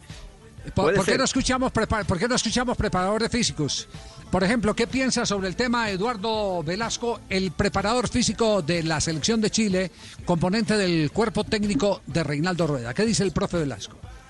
Muy buenas tardes a toda la audiencia eh, de Blue Radio. Un saludo a, a don Javier y a, a todo su equipo de trabajo. Y bueno, considero que la preparación física no cambia. Recuerdo mucho que en, en el año 99 y en el año 2000, cuando tuve la fortuna de hacer eh, parte de los grupos técnicos del profesor Luis Fernando Suárez y el profesor Rueda, en esa competición los juegos eran de 80 minutos, divididos en dos tiempos de 40, debido a que cada partido se jugaba con menos de 48 horas y el nivel de exigencia era altísimo. Más sin embargo, se mantenía la normativa de, de las tres sustituciones. En este caso, con relación a lo que plantea la, la Liga Premier en Inglaterra, es eh, básicamente reducir el tiempo de juego, pero también están direccionando con relación a los periodos de tiempo para poder terminar la liga del año 2019-2020. Creo que ese es un punto relevante a, a tener en cuenta debido a que a través de la calendarización esos tiempos para poder terminar la competición son muy cortos y por ende eh, la cantidad de juegos que supuestamente se están programando para poder terminar la misma. Creo que ahí es donde radica básicamente mi opinión. Y después, ¿cuál sería el tiempo a tener en cuenta dentro de la preparación para los equipos antes de volver a la competición? Ese es el otro factor importante. Sumarle a eso la implementación de cuatro o cinco cambios por partido, creo, creo que ayudaría muchísimo para que se evitara indudablemente el desgaste de lo que compete a el poder recuperar mejor los atletas entre un juego y otro y así evitar indudablemente el riesgo de lesiones que básicamente sería el factor preventivo. Ya, Ahí- eh, concuerda entonces con la teoría, con la teoría de, de- del profesor eh, Javier Castel. Pero hay este dato. ¿Cuál, ¿Cuál es el dato que tienen también en Inglaterra? Porque esto es acción y reacción. Apenas hay la propuesta, también hay la respuesta. Sí, señor, mire, eh, Opta Joe, que es el que lleva las estadísticas de la Premier League, se puso a Sí. hacer eh, la tabla Premier o la tabla de la Liga Premier, jugados 80 minutos de los partidos hasta el momento de la temporada 2019-2020. El Liverpool tendría 10 puntos menos, hoy tiene 82, le tendría 72 si se hubieran jugado solo 80 eh, minutos de juego. El Manchester City igual 57 puntos, ni ha hecho goles ni le han hecho en los últimos 10 de los compromisos. El Chelsea eh, tendría dos puntos más de los que tiene actualmente si los partidos se cerraran en 80 minutos. Hay casos particulares como los del Newcastle United que hoy tendría 7 puntos menos, lo que lo estaría dejando en zona de descenso en Inglaterra si los partidos solo duraran Entonces, 80 Liverpool, Liverpool tendría, Ricardo, 10 puntos menos. Es, es decir, que es un equipo que desgasta tanto a los rivales que finalmente eh, empieza a romper el diques en, en los últimos minutos, eh, producto de la demolición. ¿no? Un gran rematador, un gran rematador de partidos el, el Liverpool eh, en ese aspecto. Pero miren que, que sobre ese tema de, de la disminución de los 90 minutos por partido, hay otras opiniones, eh, digamos, de especialistas, como el preparador físico de la equidad, Javier Arango. Aquí está su visión. Obviamente el reducir el tiempo de juego es directamente proporcional al desgaste físico. Eh, sería algo muy parecido a otros deportes, el fútbol sala, el microfútbol, donde el jugador se recupera e intermitentemente durante el partido y sería una buena opción que a futuro mm, no me extrañaría que quedara dentro del reglamento. Es cierto que, que la preparación física nunca se va a ver afectada desde ese punto de vista, ya que estábamos acostumbrados a que la gran mayoría de los jugadores titulares acumulaban una gran cantidad de minutos. Ahora van a tener la posibilidad, si eso sucede, de tener tiempos en los cuales la hidratación, una buena suplementación energética durante esos minutos que esté afuera eh, lo va a recuperar más rápido. Sabemos que eh, las fases excéntricas y concéntricas del fútbol, el ciclo de estiramiento, acortamiento que se da durante tantas veces con los cambios de dirección, cambios de ritmo, aceleraciones y desaceleraciones, fatigan mucho el músculo que cuando esto se realiza por encima de los 75 minutos, generalmente es ahí donde vienen muchas de las lesiones. Entonces favorecería mucho el, rendimiento físico de, de cada jugador. Asprilla, ¿qué opinión tiene sobre estos dos planteamientos? Pues a ver, Javier, en el fútbol, el tiempo, cuando uno juega fútbol, el tiempo lo necesita uno para desgastar al rival. Creo que es fundamental, porque si te dicen vas a hacer, vas a jugar 80 minutos, hay equipos que entran a defenderse los 90, imagínate los 80. No hace un gol ni el diablo. Entonces, el, el fútbol no, yo- para mí tiene que, o sea, tiene que seguir igual. Y aparte que cuando hacen esos cambios, después les queda gustando y se queda así. Creo que el fútbol 90 minutos está bien para, para un futbolista. Futbolista eh, es, entrenado y tiene la capacidad de jugar 90 minutos y las lesiones no vienen por, el, por los 90 minutos, por el tiempo largo que uno juegue. Las lesiones vienen por muchísimas otras cosas. Porque hay jugadores que se lesionan en- en- inclusive en el calentamiento. Entonces eso no quiere decir que van a ayudar al futbolista, me parece. Bueno, amanecerá y veremos. Vamos a ver en qué va a terminar todo esto de las famosas propuestas que se hacen Javier. para regreso del fútbol internacional. Me permite un instante, Fabio, porque tenemos compromisos comerciales. 3 de la tarde, 26 minutos. 3 de la tarde, 29 minutos. El profesor Milton Ochoa está en línea con nosotros. Toda la clase está completa, profesor eh, eh, Milton. Buenas tardes, profe. Bien. Buenas tardes, Javier, y a ti y a toda la audiencia, a todos los oyentes en Colombia. Hoy tenemos quiz otra vez. ¿Ah, sí? Sí, señor. No diga. ¿Cómo, cómo hacen la rajada de hoy? Bueno, hoy una pregunta para todos. Una pregunta Sí, para sí. todos, incluyendo al estudiante nuevo, al recién llegado, a Carlito Morales. Sí, sí, Muy sí. bien, entonces arrancamos. Para ustedes, ¿qué es marcar un gol? Primera pregunta, fácil, ¿qué es marcar un gol en la actualidad? ¿Quién se avienta? ¿Quién, quién tira la primera piedra? Para nos- nosotros, ¿qué es marcar un gol? Sí, en Lo este que pasa es que yo soy, yo, yo soy hinch- hincha de Jaguares, entonces no, no sé, porque hace rato no marca. No, acá pasa lo Cuando mismo el con Lorenzo. pasa, El pasa clímax del totalmente, fútbol, la ¿no? circunstancia del balón se pasa totalmente la raya de gol. Cuando transpone la arco. línea. Sí, cuando pasa la raya, sí. Perfecto, perfecto, Es perfecto, profesor. Ahora, hace, hace 150 años, ¿qué era marcar un gol? ¿Marcar un gol era la pelota transponía la raya o no? ¿O era Los cuando palos. llegaba a la raya? Cuando pasaba la raya. No había raya, habían dos postes, Javier. no había Cuando los umpires eh, No, los decidían palos, los que postes. era gol. ¿Sabe qué hacían los umpires? ¿Saben qué hacían los umpires en esa época?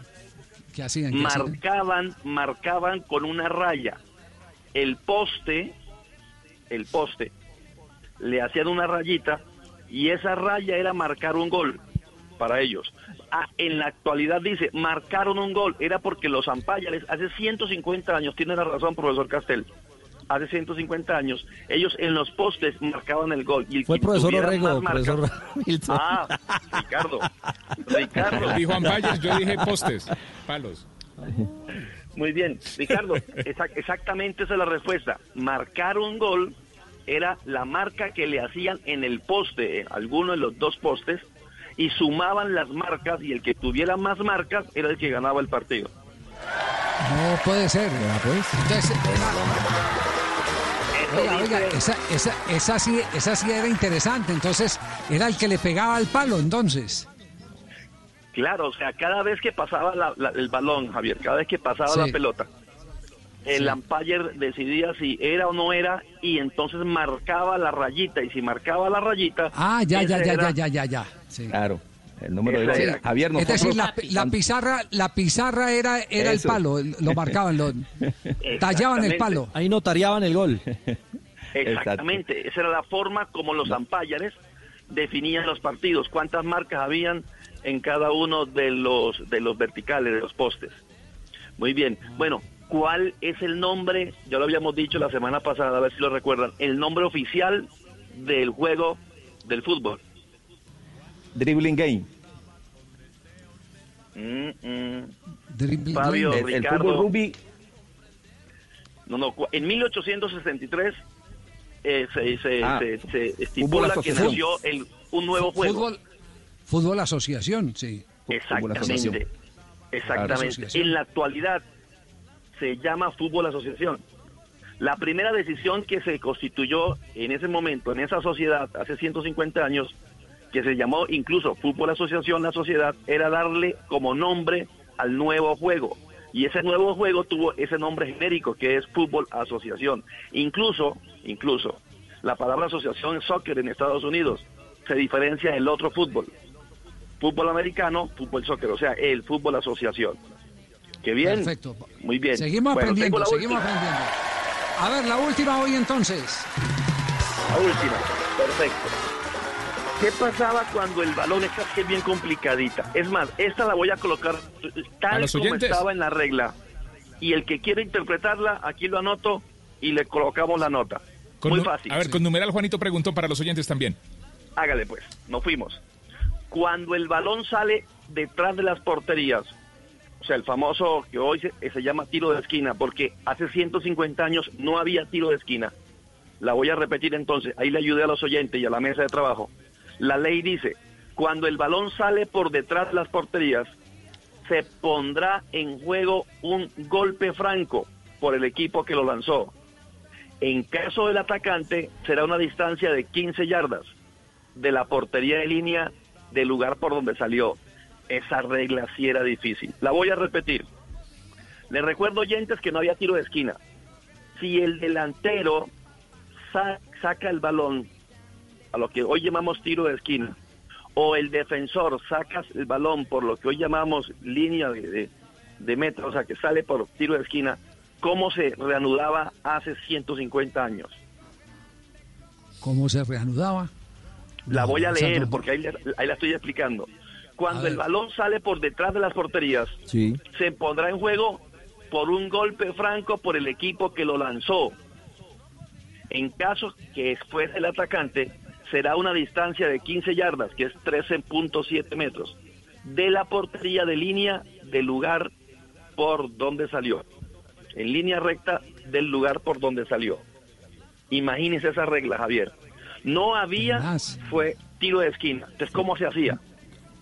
¿Cómo se hacía ¿Qué para onda? volver a, a que quedara en juego? No, no, no. Con la mano. la profe, porque. Con la mano, dice. Tino. Con la mano. Tino, Tino, recuerden que eran ocho delanteros, más o menos, siete, ocho delanteros. Llegaban, pero no llegaban la pelota a gol, sino que llegaban por el lado donde sale a tiro de esquina actualmente. ¿Quién reanuda si la, la pelota sale de la, ra- sale de la raya de meta? El arquero Con la mano. Con la mano el arquero como la, cogía el cataplum, la tiraba arriba. No, no, no, no. Premiaban al delantero. Si el delantero El la llevaba sacó. con el balón a la línea de meta, pero no era gol, sino que llegaba a la línea por la izquierda o por la derecha, Sí. le daban al, al delantero la posibilidad de, de, de- de chutar a 17, a 15 yardas, perdón, a, A 13 13.7 metros, metros. De la línea. O sea, si fuiste capaz de llegar con el balón allá, no le voy a dar saque de meta al equipo defensor. Te Oye, ¿y voy a esa- dar a ti, te voy a dar a ti la posibilidad sí, De rematar. De rematar, Javier. El premio, pues, por Hola, llegar hasta ¿y allá. ¿Dónde estaba el No, paralelepípedo después de esa jugada? ¿Cómo era? Tino, Tin- Tino, Tino, eh, eh, eso quiere decir que eh, esos amigos usted que usted tuvo en infancia que tenían eh, los guayos al revés, que se comían cinco o seis por partido, en esa época hubieran, hubieran ganado plata como un diablo, ¿no? Pero mejor dicho, estarían No, ricos. Y nos rajamos todos. de- No, pero hoy sí, hoy sí estuvo, hoy sí estuvo bien compleja la vaina, ¿cierto? Hoy sí estuvo bien compleja la vaina. Las preguntas de profe. Profe, Sí. le queda No, fácil pero- porque como él vivió en esa época. Claro. Hola, profe, está embalsamado. Usted hace la pregunta, hola. Son preguntas difíciles, ¿no? A ver, la pregunta Uy, de Julio. Julio para el profe entonces. A ver, profe, la pregunta mía hoy. ¿Qué fue primero, el libro o el lector? ¿Quién fue primero, el libro o el lector? No me vaya a decir fue que el huevo. Fue la imprenta, fue la imprenta, amigo, fue la imprenta. Dios le siga bendiciendo. Señoras y señores, Juanito preguntó no y seguimos escarbando ese reglamento. Oiga, cómo ha evolucionado el fútbol, ¿ah? Eh, Todas Ave las cosas que existían Increíble. antes, lo distinto que eh, vemos hoy eh, y todavía nos sentamos a, Y, Javi. a- a discutir. Sí. Sabe que hablando de esas historias viejas, mi papá eh, falleció ya en el año 2006, había nacido en el año 1932 y por las calles de Buenos Aires, él siempre me cuenta, antes de empezar los partidos en los potreros o en la calle, eh, esperando que, no pasaran autos, no había muchos en esa época, eh, antes de empezar los partidos los chicos repetían una pregunta, claro, el fútbol lo trajeron los ingleses, repetían una pregunta que ellos no sabían bien qué significaba, pero el que iba a mover en el medio decía Aurieri y los otros le decían 10. Claro, la pregunta era ¿Are you ready? que preguntaba el árbitro a los futbolistas en la realidad en Inglaterra y los otros y claro, los jugadores decían yes. ¿Están listos? Sí. Bueno, ellos decían Aurieri 10 y ahí era como que podían empezar a jugar. Para que vean las, la- las órdenes que se daban. Profe, un abrazo grande y el aplauso de toda esta gente de Blog Deportivo por eh, haberle dedicado tanto tiempo, tanto tiempo, porque eh, tiene que tener una, una gran paciencia para poderle dedicar. Claro que usted es eh, ratón de biblioteca para poder encontrar todos estos secretos del reglamento. Y con de estos alumnos más. 863 y más con estos alumnos. Pasó lo eh, mismo con esta a mí, belleza Juanjo. ¿Qué dice Tino? Juanjo, a mí me pasó lo mismo cuando llegué a Inglaterra. ¿Qué le pasó? ¿Ah, Algo sí? parecido, pues claro. Cuando yo entraba a la cancha, iba corriendo, los compañeros me decían fuck you, yo les decía thank you.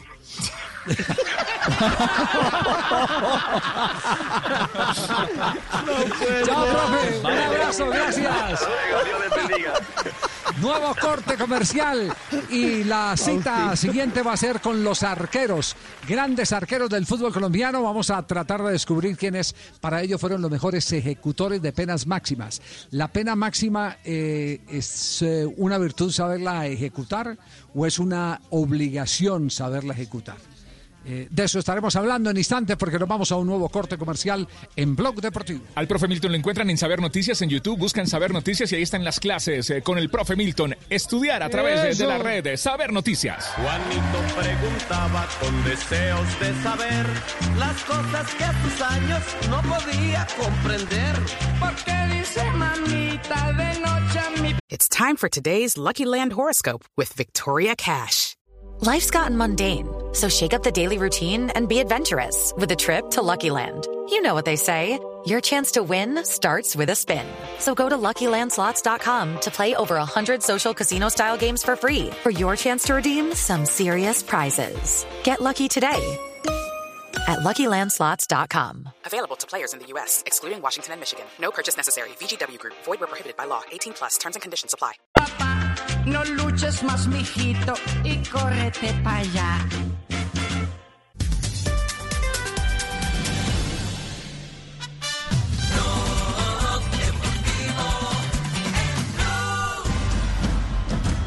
Latino. Latin Grammy, Latin Grammy. Son las 3 de la tarde, 43 minutos. Estás escuchando Blog Deportivo, el único show deportivo de la radio. Estamos al aire martes. Toda tu amiga que le Atención que tenemos comunicación con Dan Sister eh, desde Sao Paulo, Brasil, porque ha surgido la información sobre eh, reunión próxima, y de esto nos va a hacer más precisiones seguramente Juan Buscaglia, en la Confederación Suramericana y la FIFA para el tema de fechas de eliminatoria. ¿Cuál es la información, eh, Dan, que hay en este momento en Brasil? Buenas tardes, estimado Javier Hernández y amigos de Blog Deportivo.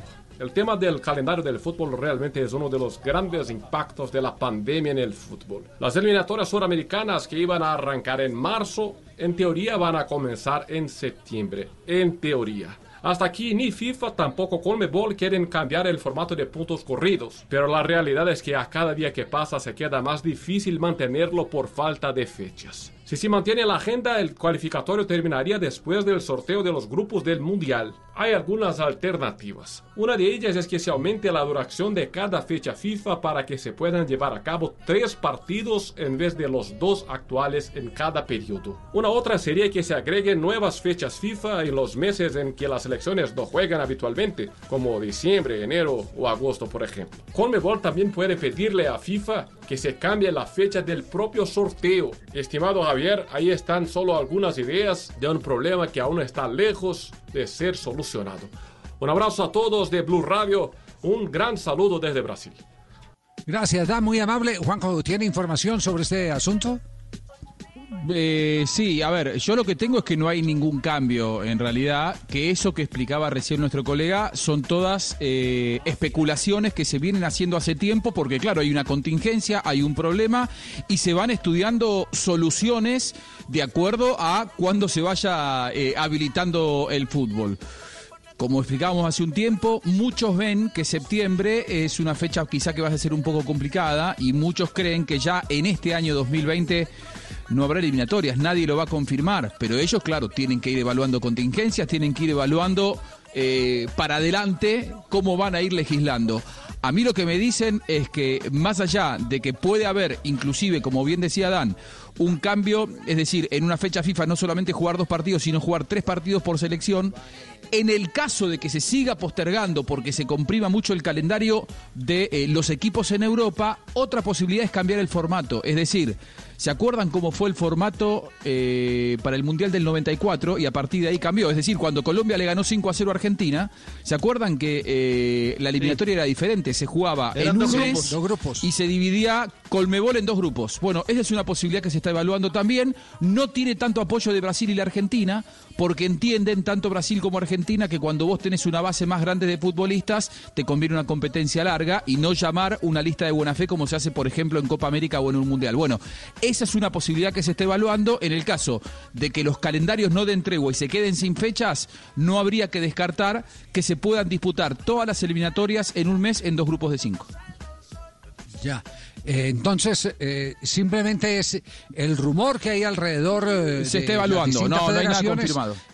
Me imagino, eh, porque, porque lo estoy viendo aquí que lo está publicando también O Globo de, de Brasil en este momento. Está Globo de Sí. Brasil eh, hablando, hablando sobre el tema seguramente y asegura que es una fuente de la Confederación Brasileña de Fútbol, de manera que debe ser que ya algo están ventilando, pasa que, aunque Javi- no, no se llegue a oficializar, ¿no? Lo que pasa es que Confederación Brasileña de Fútbol y AFA son las dos federaciones que, como yo recién decía, no les gusta esto de jugar la eliminatoria toda en un mes. Es decir, ellos quieren defender como sea la competencia larga y obviamente empiezan a operar con sus periodistas, y esto sabemos que es así, a decir, bueno, hay que tirar en la prensa y para que los demás levanten la información que va a cambiar el formato y bueno, la verdad es que son especulaciones. Por ahora en, Confe- en Colmebol nadie trató el tema de cambiar el formato, nadie. Pregunta esta hora para el Tino Asprilla. ¿Los penaltis es eh, eh, una virtud el ejecutarlos? Perdón, Javi, obliga- completo, ¿Sí? completo.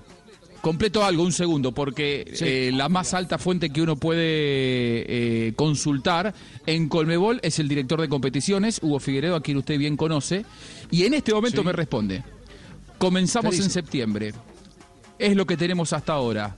Difícil predecir, lo que decíamos recién, cómo van a estar los 10 países para agosto para que podamos ver otro escenario. Hasta hoy arrancamos en septiembre. Es decir, Bueno, puede no, haber un montón de especulaciones y se estudian otros escenarios, pero hoy lo que hay es que se arranca en septiembre. Ricardo, es, es el mismo panorama del ciclismo, que hoy la UCI dio a conocer el calendario, eh, pero todo está eh, establecido dentro de una mecánica que tiene una lógica y es el que eh, hay que tener fechas para todo, así se alteren por las circunstancias del coronavirus. Exactamente. Es el mismo tema, ¿cierto? Y con, y lo un, mismo. y con un detalle particular en torno al ciclismo, Javier, es que como hay que eh, cruzar fronteras, es decir, habría que pasar en muchos casos, grandes, las- de, grandes de las estrellas de las, de las carreras están en América, tendrían que irse a Europa, eso también tras- trastocaría sus ciclos de preparación. Lo, lo mismo que acá también, eh, eh, digamos, no, to- no todas las ligas van a empezar a tiempo y, y puede que una liga como la holandesa, que tiene jugadores Exactamente. eh, eh, para aportar a una selección, pues no, no esté en competición. No esté en competición y, y un ritmo, seleccionador claro. se va a privar de tener a un crack eh, eh, porque su liga no ha comenzado. Ese, ese tema es Pero complejo. Sería lo, pero- sí. sería lo mejor que la hagan en un mes, como era antes. Así Sí. liberan a los jugadores en un mes y ya todo el mundo para su equipo y no tienen que pensar en ir y volver. ¿Y a dónde jugar? El, el- problema el- es dónde el- jugar. El tema con eso también es Como se que hizo en el jugar 93, menos. 90. Sí, pero jugar menos partidos es menos taquillas, menos dinero. Pero en este momento lo que tienen que pensar, eso lo van a recuperar más adelante. es van a menos pensar en televisión. plata, lo tienen que Es hacer menos televisión, Y es menos claro. televisión, todo, menos Claro, dinero. Exacto. Y hay un montón de contratos firmados. Este, este tema eh, eh, No. eh, se merece se merece un tiempito más. Sí, se merece mire, un tiempito más. Un, sí. un Sí. detalle final para sumarle al tema, por ejemplo, del ciclismo. 25 de octubre, tomen esa fecha como referencia. Un solo día, ese mismo día, la, no torpeza, pero sí la necesidad de, organizar calendarios. Se correría la Paris-Roubaix, que es quizás la clásica más tradicional en el mundo. Se correría la crono final del Giro de Italia, último día del Giro. Y ese mismo día se ascendería al Tourmalet en una de las etapas reina de la Vuelta a España. Allá O sea, estaré informando desde el Alto de la Guada, con mi chinito y mi chinita. El problema es que ahí se congestiona todo porque casi que a la misma hora, tres eventos que marcan para la televisión en el mundo importancia se estarían cruzando. Pero Sí, mire que, eh, Javier, en- lo- las, las Copas Américas, ¿en cuánto tiempo se juegan? En un mes. El Mundial se juega Sí, en un señor. mes. ¿Por qué no se puede jugar la eliminatoria en un mes? ¿Y ¿Qué No, pensar no, en es que sí también? se, eh, no, es que sí, que se pueda, se pueda, que se deba es otra cosa, se deberá jugar por la por la economía de las eh, federaciones eh, que viven de los derechos de, de televisión. Es- ahí es donde está el tema, el tema Javier, complejo. Esto es el por- otro día- porque esto es una empresa distinta. Claro. El otro día, eh, Reinaldo Rueda, en la charla que tuvo al lado de, de Russo eh, con la Confederación Suramericana, este, se refería al tema ese, Javier, del sistema de eliminatorias que, eh, según sus palabras, está perjudicando a los equipos suramericanos con respecto a los equipos europeos a la hora de llegar al Mundial, que son tres años en ese ida y vuelta Europa-América, Europa-América, eh, desgastante.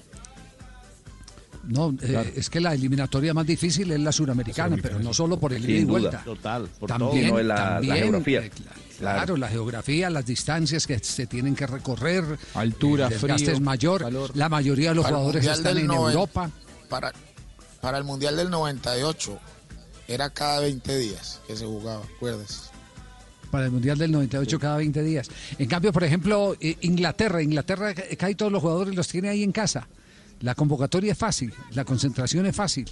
El jugador no se somete a ningún desgaste eh, y los técnicos pueden estar vigilantes en qué condiciones están sus eh, jugadores. Es lo mismo que Alemania. El gran poder que tiene Alemania de los últimos campeonatos del mundo radica en que la mayoría de sus jugadores los tiene ahí en casa y su técnico los ve todos los días.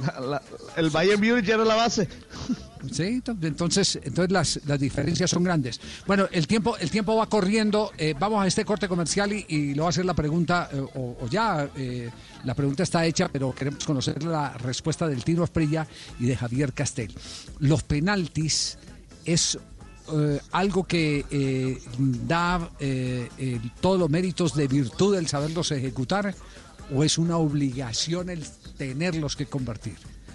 Si es, si, es, si es así la suerte del penalti, lo sabremos en instantes después de este corte comercial.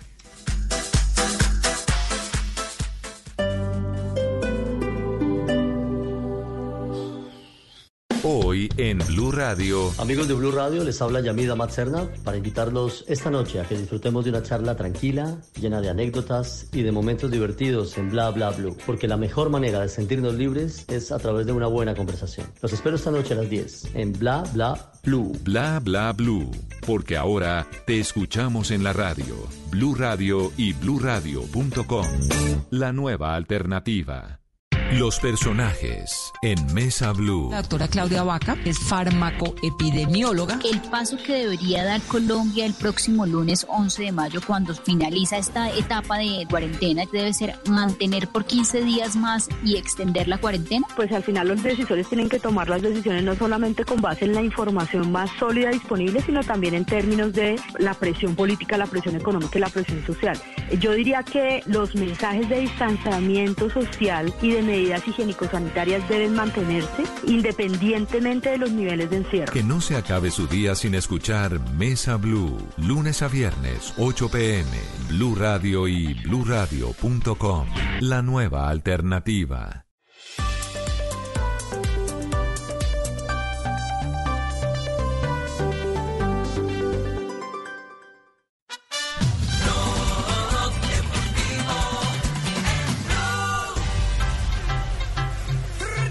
De la tarde, 55 minutos, Blog Deportivo, el único show deportivo de la radio. Estamos al aire, en cuarentena. La, la pregunta ya la tienen, eh, eh, Asprilla. Hay, hay cobradores de pena máxima eh, que uno los eh, eh, define como auténticos crack en esa suerte. Son especialistas. Yo me acuerdo de la época, y aquí algún día lo conversamos en este programa, en la época de Atlético Nacional, eh, y de América de Cali, que el doctor Ochoa, por ejemplo, de América de Cali enviaba a un hombre a cobrar penaltis que era Humberto Sierra. Porque, porque para él Humberto Sierra era el, el, el, el gurú en la ejecución, era el infalible. Eh, ¿O es una obligación marcar en un penalti? ¿Qué dice Asprilla? Pues Javier, eso antes era una obligación. Yo desde que los arqueros no sé cuándo taparon el primer penalti, antes cuando había un penalti todo el mundo decía, eso ya es gol. Los arqueros hasta volteaban. Pero no, los arqueros se, se dieron cuenta de que pueden ser figuras tapando penaltis. Y, no es, y un penalti no es tan fácil como la gente cree. Eso muchas veces uno mira la forma de patear, si pegarle duro, si pegarle colocado. Hay que mirar a ver el arquero para dónde se va a tirar. Hay unos que le pegan mirando a los porteros, que eso es una virtud sin uno estar mirando la pelota, eso todo el mundo no lo puede hacer, la mayoría tenemos que mirar la pelota, escoger un lado y mirar la pelota, pero si hay otros que no pueden dejar de mirar la pelota o que pueden hacerlo y, y lo hacen sin ningún problema. Eh, yo creo que eso ya es 50 y 50. Hay una gente de jugadores que son, sí. que son especialistas, que se dedican a eso Ujú. y aprenden muy bien y que se entrenan y que son gente especializados para eso. que- Castel, Yo- yo creo en ¿usted los especialistas, Javier. menos capaz. ¿Cree en Sí, los, en especialistas? Sí. Sí, sí, porque estar desde el punto penal, Javier, es una personal situación, una situación muchas veces límite eh, muchas veces determinante y con sus propias leyes emocionales. Es distinto estar para cobrar un penalti que para jugar en la mitad de la cancha. Tiene otro, el sistema nervioso actúa de distintas maneras. Entonces hay unas personas especializadas que han logrado atemperar, este, dominar, educar el sistema nervioso para ese tipo de situaciones. Sí, eh, ahora la pregunta eh, va para otro lado. Eh, ¿Quiénes han sido los mejores ejecutores? Eh, escuchen esto porque para mañana vamos a tener una legión de arqueros y vamos a tener invitados. ejecutores de pena máxima, jugadores que, la historia los ha destacado como los mejores en esa suerte desde el punto de los 11 metros. Oscar Héctor Quintabani, entrenador y arquero. Hola Javier, ¿cómo te va? Buenas tardes. Bueno, el tema que pusiste es muy interesante, muy lindo. En la historia de los penales y las historias que le tocó vivir a uno eh, como jugador. Creo que la parto en, en dos, ¿no? Una del fútbol argentino y otra del fútbol colombiano. En ese tiempo del fútbol argentino había muchísimos buenos jugadores y grandes pateadores de penales, eh, como Onega, Cortero, Babington, eh, el Monomá, Pasarela, Tarantini, el Beto Alonso. No, es innumerable la cantidad de, de- buenos jugadores y buenos pateadores que, que teníamos en ese fútbol. Quizás eh, uno se acuerda más de aquellos que tapó importante y creo que el más importante fue eh, justamente en un partido eh, entre Argentinos Juniors, yo jugaba en Argentinos Juniors en ese momento, eh, ante Boca Juniors. El encargado de patear el penal era el flaco Nicolao, un defensa eh, muy fuerte, le pegaba el balón realmente con gran potencia. Y tenía un récord en ese momento importante, llevaba, no sé, como 13 penales seguidos eh, convertidos. Y, bueno, esa tarde eh, yo ya me había preparado, ¿cierto? Por, la situación, había eh, tratado de encontrar un poco sobre el tema, no había video como hoy, ¿cierto? Me ilustré un poco y le tocó justamente a patear a Nicolás un penal en esa tarde y se lo pude atajar. O sea, fue importante para nosotros, para mí, y como récord en ese momento que llevaba Nicolau este, haberlo roto. Acá en Colombia también encontrás, en esa época había muchos jugadores de gran capacidad, eh, Willington Ortiz, Cueto, Flaco Sierra, María Torres, eh, Herrera, Verón, el, Búfalo. Y a mí me tocó taparle penal a Ortiz, sí, a Wellington, al, al Búfalo Funes y, y a Herrera. Hay una coincidencia, ¿no? Le atajé más penales a los hombres que pateaban eh, fuerte que aquellos que, que, demoraban, ¿sí? En, en tomar la decisión para, para cobrar. ¿cierto? que arriesgaban hasta último momento, por recordar así un jugador como Valentierra. Pero bueno, eh, creo que ese es el aporte que te puedo dar en el tiempo en que fui arquero en Argentina y, y aquí en Colombia. Un abrazo, que estén muy bien, gracias. Gracias, Oscar Héctor Quintabani, arquero, vino a tapar en el Once Caldas en el Deportes eh, Tolima y se convirtió en entrenador, eh, campeón con el Deportivo Pasto, pero también campeón con el cuadro Atlético Nacional. Eh, Tuluá la- también. l- ah, en el Tuluá también. Usted, usted Y en lo- lo Pereira, Javier. cerca en Tuluá, sí. Y Pere- de- en Pereira también fue arquero, sí. Claro. No, no, que Sí, la- está fue mi- campeón con Claro. el Tuluá. Luego Tuluá fue a la Ah, fue- Libertadores con. Claro, Tuluá fue a la Libertadores con Qué Quintabani. extraño de- que no, que no había estrella. Fue el primer campeón en el mitad de torneo y no había estrella en esa época. Sí, sí, sí, sí, sí, sí. Era, era un torneo sin, sin título, sí. Era un torneo sin título, sin estrella. Eh, se, se ganaba una clasificación, pero, pero el, el, eh, título se daba era en el acumulado del año del, del segundo. Era como un torneo de verano, el campeón de verano, como dicen en España. O el Sí, campeón de aquí en invierno. Tuluá no hemos ganado, sí, nada. Me tocó darle una estrella a las mías, a Cortuluá. Claro, que ahora experiencia. Demande, demande, demande esa estrella. Pero, el, pero el, el debate, el debate está bueno. El debate está bueno porque eh, hay que reconocer que sí, que ha habido una evolución de los porteros. Mañana, los porteros invitados que van a estar acompañándonos. ¿Quiénes son, Sebastián? Los arqueros que vamos a tener la oportunidad de tener acá en el programa, además para elegir cuáles fueron los mejores ejecutores de aquella época en el fútbol colombiano. Luis Jerónimo López, Breider Castillo, Carlos Sí. Pérez, Diego Gómez, No grites, Sebastián. Juan Carlos Henao y Sebastián Viera. ¿Qué más? Muy, muy bien. Esos serán, es- serán nuestros invitados. ¿Y los ejecutores? Los ejecutores, Sebastián. El Kiko Mafla. Valentierra Arnulfo. Bueno, muy bien. ¿Eh? ¿Por qué se ríe si es la verdad? Sí. No, no, sí, sí, sí. Tranquilo, tranquilo. ¿Quién habla ya? Ricardo, es otro jefe. El eco, el eco. Es la chispa adelantada. Uy, tiene la cabeza como para jugar domino. Ya, hombre.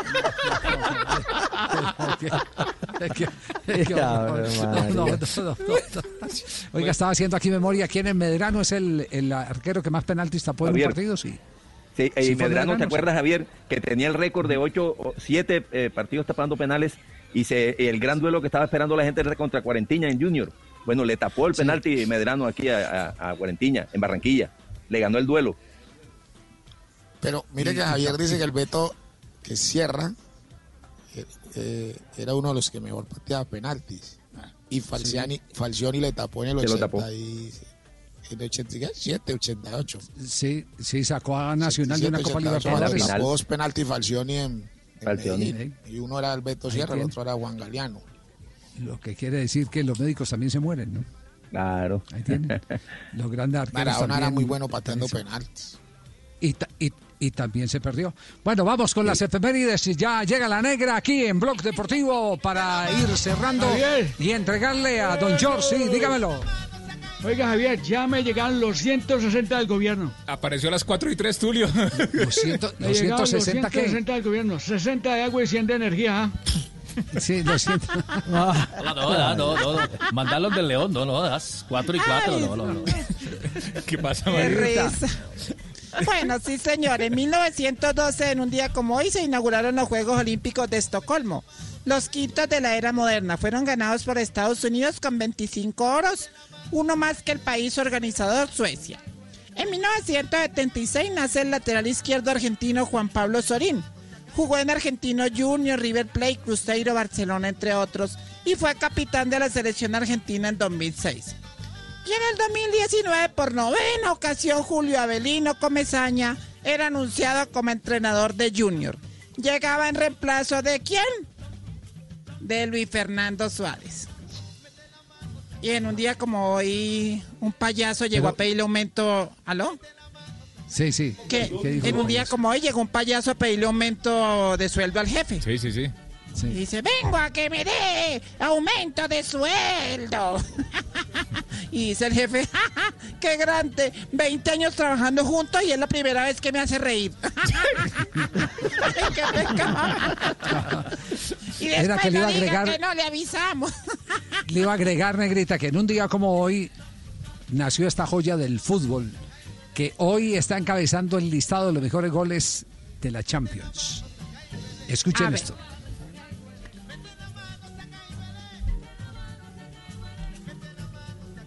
Cantemos mientras tanto. Mete la mano, saca y huele.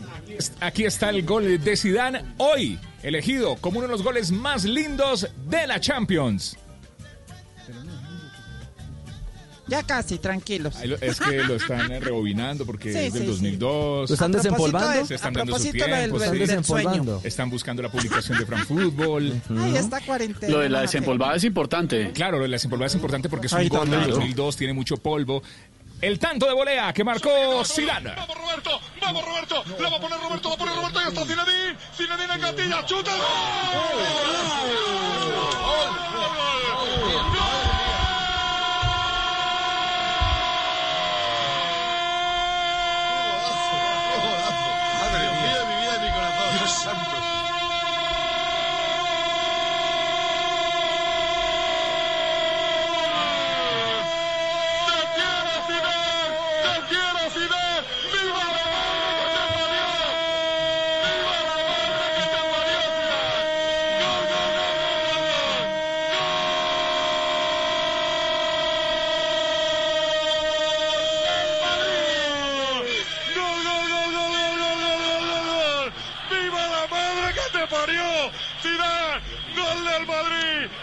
45! ¡Gol de Zinedine Zidane! ¡Real Madrid 2! ¡Leverkusen 1!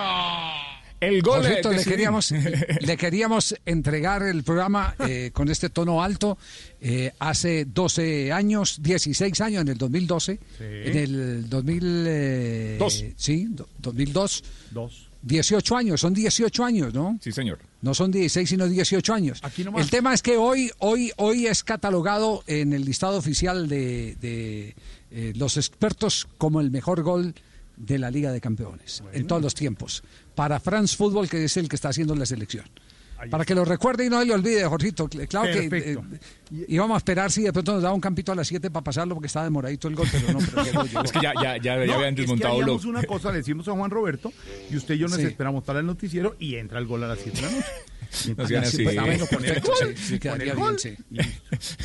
No Eh, no sé, yo estoy, yo, yo creo lo mismo, oyéndolo ahora, Javi, a usted y a todo su equipo, que mirar si le reducen el tiempo a, al fútbol y cómo lo hacen y todo. Eso es un debate largo, es un debate largo, eso no sé, y si sería solamente temporal, no sé, eso es un debate largo por, por toda la negociación que se haga, ¿no? Porque ya no es lo mismo el tiempo, eh, partido de 40, de 30 minutos cada tiempo, no sé, no sé, creo que es un debate largo. O sea, los narradores y los comentaristas deberían cobrar lo mismo, menos, ¿o qué? Se ahorra, en, Jorge? se ahorra en crispetas, en hamburguesas y en perros calientes. Y en voz comercial. Y en voz comercial, Y se ahorra en voz comercial. se Yo que mucho. eso es lo que menos mucho, ahorra. mucho. En voz comercial Sí. se ahorra mucho. Claro. Es decir, es solo una entrada de voz comercial, se reduce y listo, salimos del tipo. Bueno, los hinchas de Santa Fe no sufrirían tanto en el estadio también. No, a ver, déjelo ahí. ¿Qué le pasa? no, pero sí es un debatico, un debatico para abrir. Ay, ay, ay, a los que nos gusta el fútbol. Pensábamos, don Javi, don Ricardo, Juan Pablo y todos, que no podíamos vivir con el fútbol. Nos ha tocado aprender, pero, pero nos hace mucha falta el fútbol. Mucha falta. No, pero el fútbol está vivo. El próximo día Claro. sábado y el Ay. próximo día domingo en la pantalla del canal Caracol. Gracias Tendremos. Colombia-Grecia el sábado y Uy. después tendremos Colombia frente a Costa de Marfil. Los dos partidos iniciales del Grupo de Colombia en la Copa del Mundo de Brasil. Favor que nos están haciendo, señor, en el Gol Caracol, porque el fútbol está vivo y es emocionante. Uno sabe domingo ver los partiditos y, y bueno, sabe uno lo que va a pasar, pero se acuerda uno de las jugadas y todo. ¿no? Es que el, el fútbol es una forma de ver la vida. El rating, el, rating es, el rating en las mañanas del sábado y el domingo está chévere, muy chévere con eh, el Sí, fútbol señor. estadio. Sí, señor. Está muy bien. amarillelo viendo esos golazos, hermano. Claro.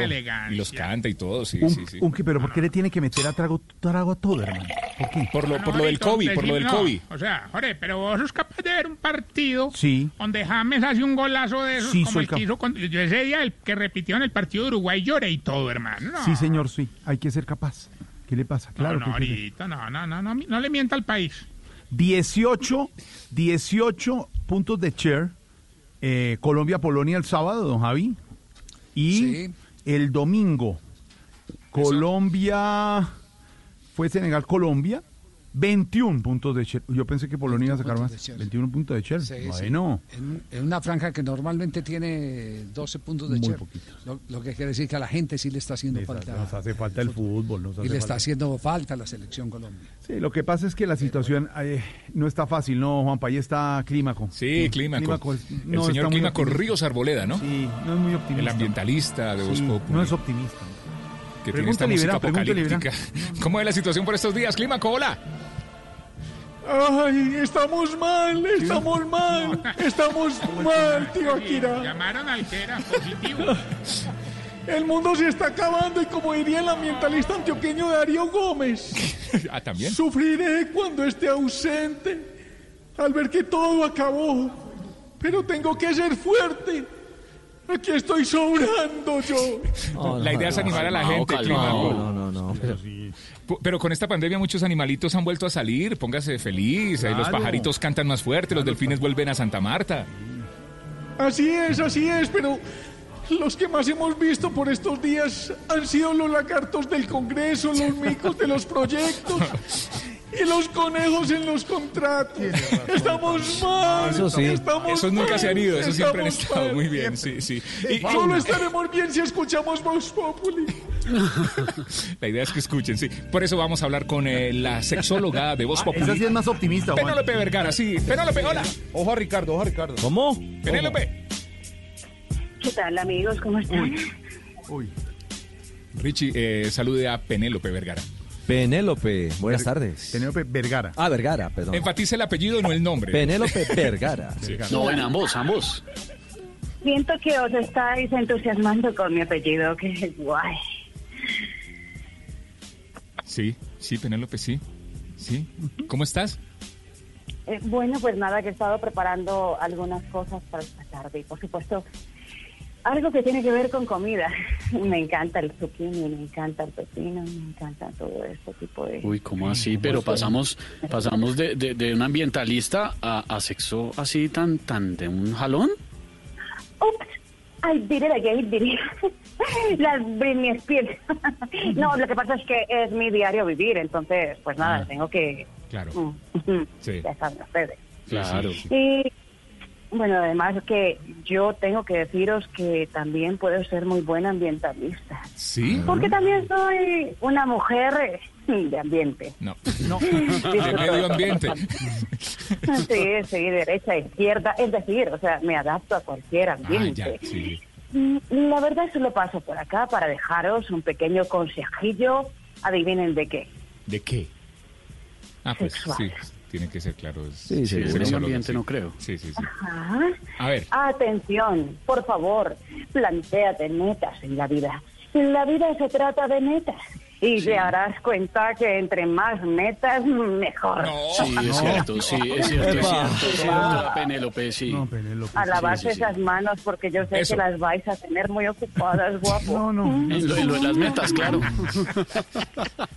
Entre más metas, mejor. Chao, Muy bien, chao, eh. P.